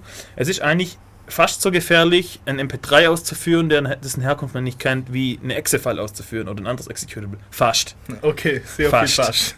Äh, Flash-Plugins, Verboten. äh, JavaScript an sich verboten. Java auf Webseiten. Äh, ActiveX sowieso verboten. Die Idioten, die das für Linux nachbauen, die gehören an die Wand gestellt. Ähm, was haben wir noch? Pakete äh, unüberprüft installieren. Genau, nur signierte Pakete natürlich. Äh, da ist Debian leider ein bisschen äh, nicht so toll, weil das Standard, das Basissystem selber, das kann ich nicht. Also ich, wenn ich ein der Bootstrap mache, das kann ich mir nicht signiert runterladen, soweit ich weiß. Ich glaube, im Testing haben sie das. Haben sie es jetzt, kommt jetzt so langsam. Ja. Oh je. Auf jeden Fall haben sie dann wenigstens, wenn ich der Bootstrap mal hinter mir habt, lade ich mir äh, das, äh, Apt, das neue Apt runter, wo eben Apt Key dabei ist, das eben die Pakete, die Paketsignaturen überprüft und so weiter. Jo, ähm, was haben wir noch? Kein FreeSIF, kein Ding, keine Clients allgemein. Ja, allgemein keine Clients, genau. Der einzige Client, der erlaubt ist, weil sonst kann man gar nicht arbeiten, ist der, ist der SSH-Client. Und dann darf man noch sogar Web machen, also Der Browser aber nur mit viel Augen zudrücken, eigentlich nicht, ja. eigentlich müsste man VNC oder sonst irgendwas fahren. Und auf eine andere Kiste gehen, aber dann hoffen, dass der VNC-Client dicht Richtig. ist. Also ihr seht, äh, wir sind noch, ihr habt uns unterschätzt. Es geht noch weiter, ja, genau. Wir Ähm, können noch viel mehr. Genau. Okay, dann, wenn wir bei Paranoia gerade sind, was ist eigentlich mit unserer Hardware? Ähm, was ich zum Beispiel, weiß ich, was meine Tastatur macht. Ich meine, ich lasse mein Notebook irgendwo liegen und komme eine halbe Stunde später wieder. Jemand hat den Keylogger angeschlossen. Jemand hat drunter einen Hardware-Keylogger an meine Tastatur ranbaut. Oder die Tastatur irgendwie, okay, ausgetauscht kann er schlecht, das merke ich wahrscheinlich, weil sie nicht mehr so abgegriffen ist. Ähm, oder weil auf einmal die Taschen andere Farben haben. Aber keine Ahnung, er hat einen Hardware-Keylogger dazwischen geklemmt. Und jetzt? Oder, oder neues BIOS drauf vielleicht. Oder mir ein BIOS. Was ist genau mit dem BIOS? Er geht her, wenn er physikalischen Zugriff hat, tut CMOS resetten, kommt ins BIOS rein, kann da irgendwie Kram machen. Kann vielleicht ein neues BIOS drauf flashen, was eben wieder zum Beispiel Keylogging macht. Ja, Ist ein Problem. sehr großes sogar. Deswegen, Deswegen, ähm, auch wenn man damit viel Scheiße machen kann, ist eigentlich der einzige Weg, der richtige Weg, was das betrifft, eben dieses TPM-Zeugs. Also dieses Trusted Pla äh, Plattform, nee, TMP? TPM heißt es. TPM. wie heißt es? Trusted Platform Module oder sowas, Oh. glaub. Ähm, es ist einfach folgendes: Ich habe eine Chain of Trust, eine, äh, eine, eine, äh, äh, Ist ein Chip. genau. Ich habe jetzt gerade das Wort vergessen. Was heißt nochmal Trust? Vertrauen. eine eine, eine äh, Kette des Vertrauens quasi. Und das Ganze fängt an. Ich habe einen Chip, der ist am besten im Prozessor drin, damit ich den nämlich nicht runterlöten kann und austauschen kann. Und in diesem Chip ist eben ein äh, Crypto-Key abgelegt und dann tut der Prozessor, wenn er bootet, als allererstes sich das BIOS angucken und holt sich die Prüfsumme oder irgendwie ein Hash oder irgendwas kryptografisch sicheres von dem BIOS, überprüft, verifiziert das BIOS. Es ist dieses BIOS, was auch booten soll und startet. Und das BIOS überprüft dann mit einem Key, der dann wiederum im BIOS hinterlegt ist, den Bootloader und guckt, ob es der Bootloader ist, der gestartet werden soll. Und der Bootloader guckt, ähm, ob es äh, dann das Betriebssystem, das Image ist, was er laden soll und nur dann lädt es und so weiter. Und das Problem, wie wir alle wissen, mit diesem TPM-Zeug ist, man kann es halt ausnutzen, wenn äh, dieses, was Microsoft und anderen so vorschwebt, äh, durchgesetzt wird, kann man damit halt einwandfrei digitales Rechtemanagement machen, weil das Betriebssystem kann dann natürlich dann nur äh, Programme starten, die wiederum zertifiziert sind und die Programme können dann nur Dateien abspielen, die wiederum zertifiziert sind. Das bedeutet, ich habe eigentlich gar keine Kontrolle mehr über meinen Rechner. Das darf nicht passieren. Aber wenn man diesen Missbrauch mal außen vor lässt ähm, und sich mal nur anguckt, was technisch damit möglich ist, dann ist es eigentlich richtig cool. Kann man zum Beispiel ähm, so eine Chain of Trust machen und dann einen Server, der remote irgendwo steht, einfach ruhig rebooten und man weiß, da passiert nichts. Und selbst physikalischer Zugriff hilft nicht, weil er muss dann schon äh, die CPU austauschen. Korrekt. Und zu dem ganzen Remote-Sache, wie ihr vorher mitgekriegt habt, und mit CD überprüfen und so weiter, ist es einfach nicht möglich, so ein komplett sicheres Remote-Crypto-Root-System aufzuziehen, weil man eben nicht weiß, ob er jetzt wirklich von diesem einen Medium gebootet hat und was weiß ich. Genau. Also wenn ich irgendwo einen Server rumstehen habe, ist echt ein Problem, ich weiß nicht, was bootet der. Und mit TPM wäre das Problem nicht mehr vorhanden. Was heißt wäre, TPM gibt es ja schon, Support davon im Linux kann auch schon. Kennst du Ja. jemanden, der das schon einsetzt oder so? Äh, nein, aber die Krümmel-Leute arbeiten dran. Yeah! also Leute, benutzt Krümmel, das- das ist voll fett, die Distri. Okay, äh, das war jetzt aber keine Absicht. Das, hört- das hört sich jetzt so an, als ob ich jetzt dem Uli hier so einen Ball zugespielt Ja, habe, damit er- er mal ein Krümmeltor schießen kann. Er wusste es wirklich nicht. Aber es also. das überrascht mich jetzt gerade wirklich. Ähm, ja, genau. Also so viel zu Paranoia. Eigentlich brauchen wir auch sichere Hardware. Aber wie gesagt, Sicherheit ist ein, äh, eine Aufwandsfrage. Und äh, jemand, der da kurz da in einer halben Stunde mir so einen Hardware-Kilo unterschieben kann, das ist wohl kein Standardgegner, sage ich mal. Wahrscheinlich wird das Fahrer sowieso erstmal probieren, so an Informationen zu kommen. Er gibt Alex ein Bier aus und Eben, es gibt Bier nämlich und- noch andere Möglichkeiten, an so Kram zu kommen. Genau. Man sagt, sagen wir mal einfach mal Social Engineering quasi. Genau. Und das wird wahrscheinlich viel einfacher zu lösen sein, äh, anzugreifen über die Social Engineering, weil, naja, wenn man ein bisschen betrunken ist oder keine Ahnung, man ist halt, man ist halt freundlich, man labert ein bisschen und schon hat eine Information preisgegeben, die man eventuell nicht wollte. Genau. Oder man lädt ihn irgendwann ein zu einem Bier und lässt sein Notebook kurz offen, weil, während man aufs Klo geht. Genau. Und schwuppdiwupps, aus dem Maus. Genau. Okay, haben wir noch irgendwie? Äh, zu der Sache, viele Leute meinen ja, dass die Performance irgendwie Ah, to- genau. total einbricht, wenn man jetzt so Krypto-Root hat. Also ich für mich kann sagen, ich mag es im normalen Arbeiten eigentlich gar nicht. Ich auch nicht. Also es ist kein spürbarer äh, Geschwindigkeitseinbruch durch die Verschlüsselung. Ja, Man merkt, man kann es messen, und zwar wenn man halt mal anfängt und hier Kilobyte, Megabyte-weise Daten hin und her durchschaufelt, dann merkt man es, dass da was dazwischen ist, was eben ein bisschen Die, braucht. CPU, der, die CPU geht hoch. Genau, beim Kopieren geht die Load äh, unerwartet hoch. Aber ja, mei, für was hat man denn so Gigahertz-Boliden? Genau, aber, äh, sie müssen auch mal von ihren 800 Megahertz auf ihre 1000 irgendwas hochgehen. Also Ähm, wo wir eigentlich gerade beim Thema äh, Paranoia sind, fällt mir nämlich gerade ein, haben wir vorher angesprochen, wie es nämlich aussieht mit äh, Firewire. Mhm. Firewire hat ein super duper Feature im Standard. Äh, die Idee an sich ist gut, aber naja, macht halt Probleme. Und zwar es geht darum, äh, wenn ich so eine Firewire-Kamera zum Beispiel ranhänge und die will jetzt hier ihre Daten auf die Platte schaufeln, da muss jedes Mal die CPU sagen, ja, jetzt mach mal und so. Und deswegen gibt es bei Firewire das Feature, dass eben der Client DMA-Requests stellen kann. Das heißt, der, der Client kann sagen, hey, hör mal zu, Rechner, schaufel mal die Daten, die jetzt hier liegen, bei mir, darüber zum Plattencontroller.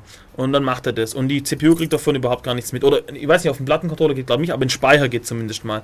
Und es geht, es geht also ohne Zutun der CPU. Die CPU kriegt es auch gar nicht mit. Und das Ganze funktioniert, sobald das Firewire-Gerät Saft hat. Ich brauche nicht mal die Treiber im Kern. Das heißt, eigentlich, wenn man richtig paranoid ist, darf man mal hier mit Heißkleber seinen Firewire-Anschluss zupappen. Äh, Heißkleber reicht wahrscheinlich gar nicht, den kann man einfach entfernen. Am besten ist, man geht rein und lötet das Ding aus. so weit sind wir nie, noch nicht gegangen. Wir wollen noch Garantie auf das Gerät. Es ist also. nämlich möglich, es ist nämlich möglich, tatsächlich mit einem manipulierten Firewire-Client ranzugehen und dann den Speicher, den Hauptspeicher des Rechners auszulesen. wo Login-Passwörter zum Beispiel im Klartext rumliegen oder ähnliches. Und es wurde zum Beispiel auf dem vorletzten Chaos Communication Kongress, glaube vorgestellt, live. Äh, da haben sie was ziemlich Cooles gemacht.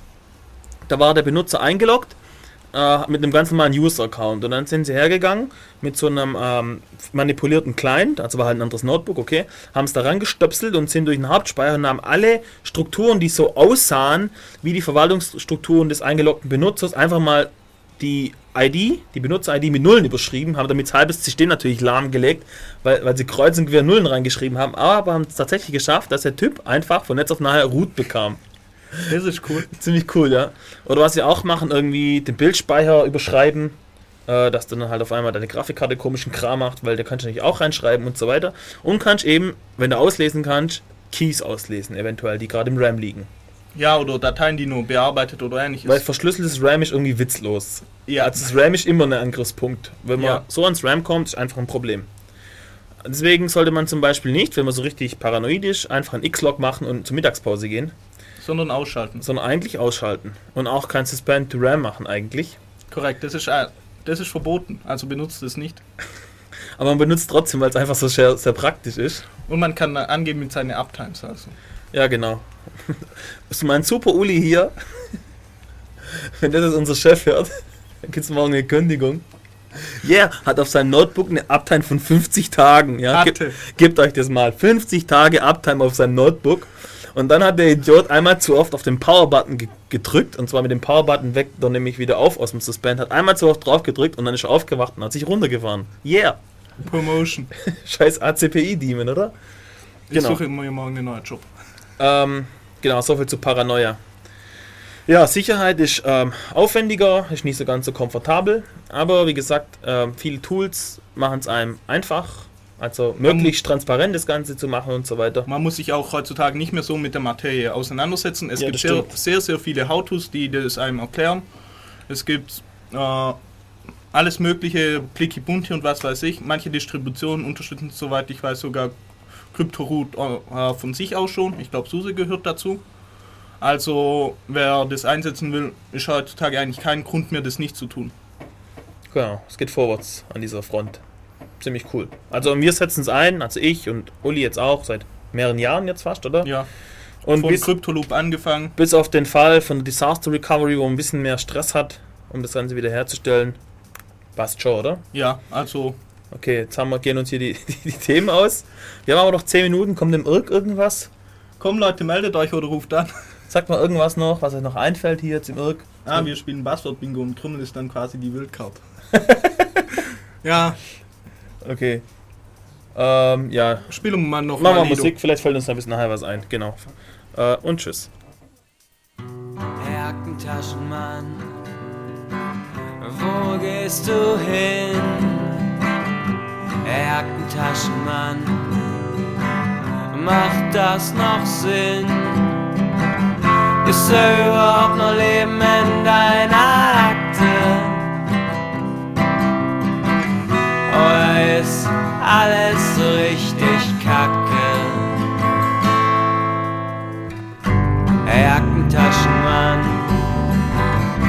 niemand hält dich auf. Herr Jackentaschenmann, und du gehst drauf. Ist da überhaupt noch Leben in deiner Akte? Oder ist alles richtig kacke? Herr Jackentaschenmann, du siehst aus, Jackentaschenmann, als kämst du ja nicht wieder raus. Ist da überhaupt noch Leben in deiner Akte? Oder ist alles so richtig kacke?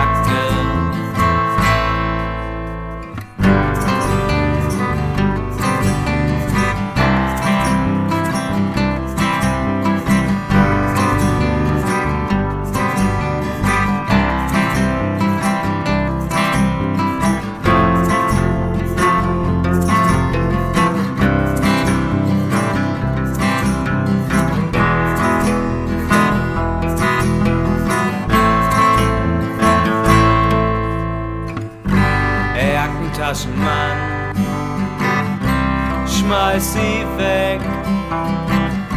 Herr Jackentaschenmann, es hat doch keinen Zweck. Da ist doch noch Leben in deiner Akte. Schließ die Mappe und hau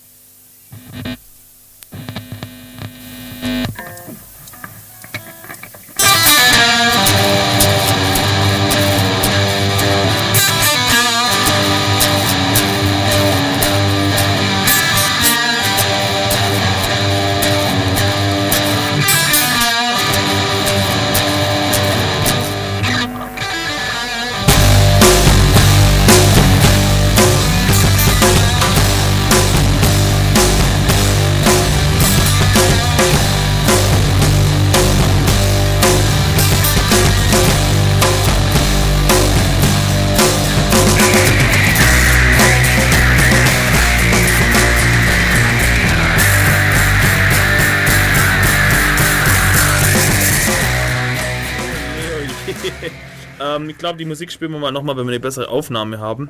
Ähm, aber endlich mal eine Musik mit ein bisschen E-Gitarre und dann Bucky hat schon gemeint, dass jetzt du dran bist. DJ-Wechsel. Nein, ich musste das jetzt leider abbrechen, das hat ziemlich gekratzt. Ähm, wir spielen das nochmal, wenn wir nächstes Mal, wenn wir ähm, eine bessere Aufnahme haben. Falls. Wie falls? Die bekommen wir. Wir treten den so lange, bis wir die kriegen.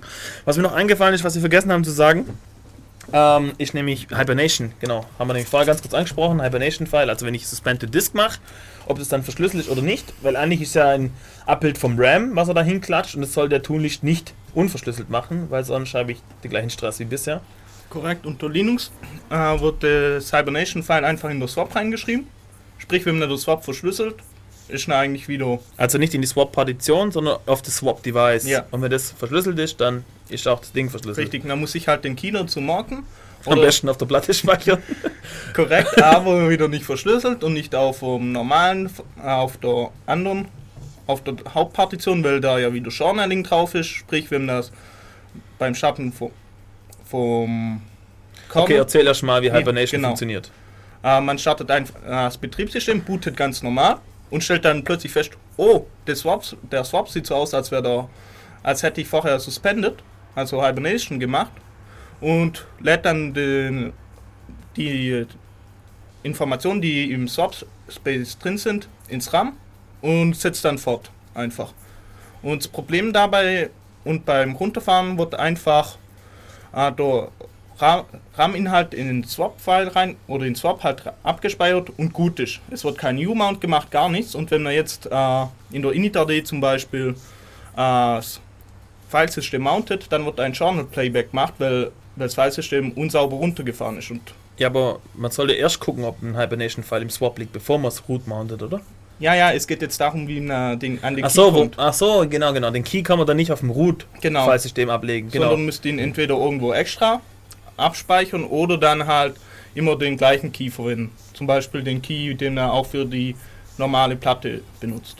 Okay, dann ist es einfach weiterhin mein Passwort, was ich eingeben Genau. muss und gut ist. Okay. Jo, äh, wir sind hier durch. Irgendwie mehr fällt mir nicht ein. Im Irk fällt auch keine mehr irgendwie was ein. Ähm, okay. Dann verabschieden wir uns hier. Vielen Dank fürs Zuhören. Ähm, die nächste Sendung ist in zwei Wochen. Thema ist überhaupt schon bekannt? Schau mal kurz. Nicht bekannt, okay. Äh, keine Ahnung, Thema. Wir müssen noch Werbung fürs Grillen kurz machen. Für was? Fürs? Grillen. Ah, genau, aber schon nicht so ganz. Ähm, also folgendes: Wir haben eigentlich jeden Monat äh, Chaos-Seminar, aber im August haben wir immer Sommerpause. Und dieses Jahr haben wir vor, ein äh, Grillen zu veranstalten, Wie jedes Jahr. wie jedes Jahr, aber dieses Mal wollen wir die ganzen alten CCC Ulm-Leute ähm, einladen, gucken, ob wir das hinkriegen, so eine Revival-Party quasi. Ihr seid herzlich dazu eingeladen. Ziemlich interessant, mal die alten Leute, die das Ganze hier so inszeniert haben, äh, auch mal kennenzulernen, und zwar in Natura und nicht nur immer virtuell. Ihr seid eingeladen, nur das Datum steht noch nicht ganz fest. Ähm, wir sind am Plan entweder am 21. oder an dem Wochenende von dieser Woche, also am 26. Wissen wir noch nicht so ganz. Subscribe. Ähm, und ja, wir sind jetzt, also subscribe, subscribe euch auf unsere News-Mailing-Liste. Äh, Informationen dazu findet ihr unter ulm.ctc.de und dann kriegt ihr das mit, weil da announcen wir das dann. So, wir sind jetzt durch, die nächsten Leute sind schon da.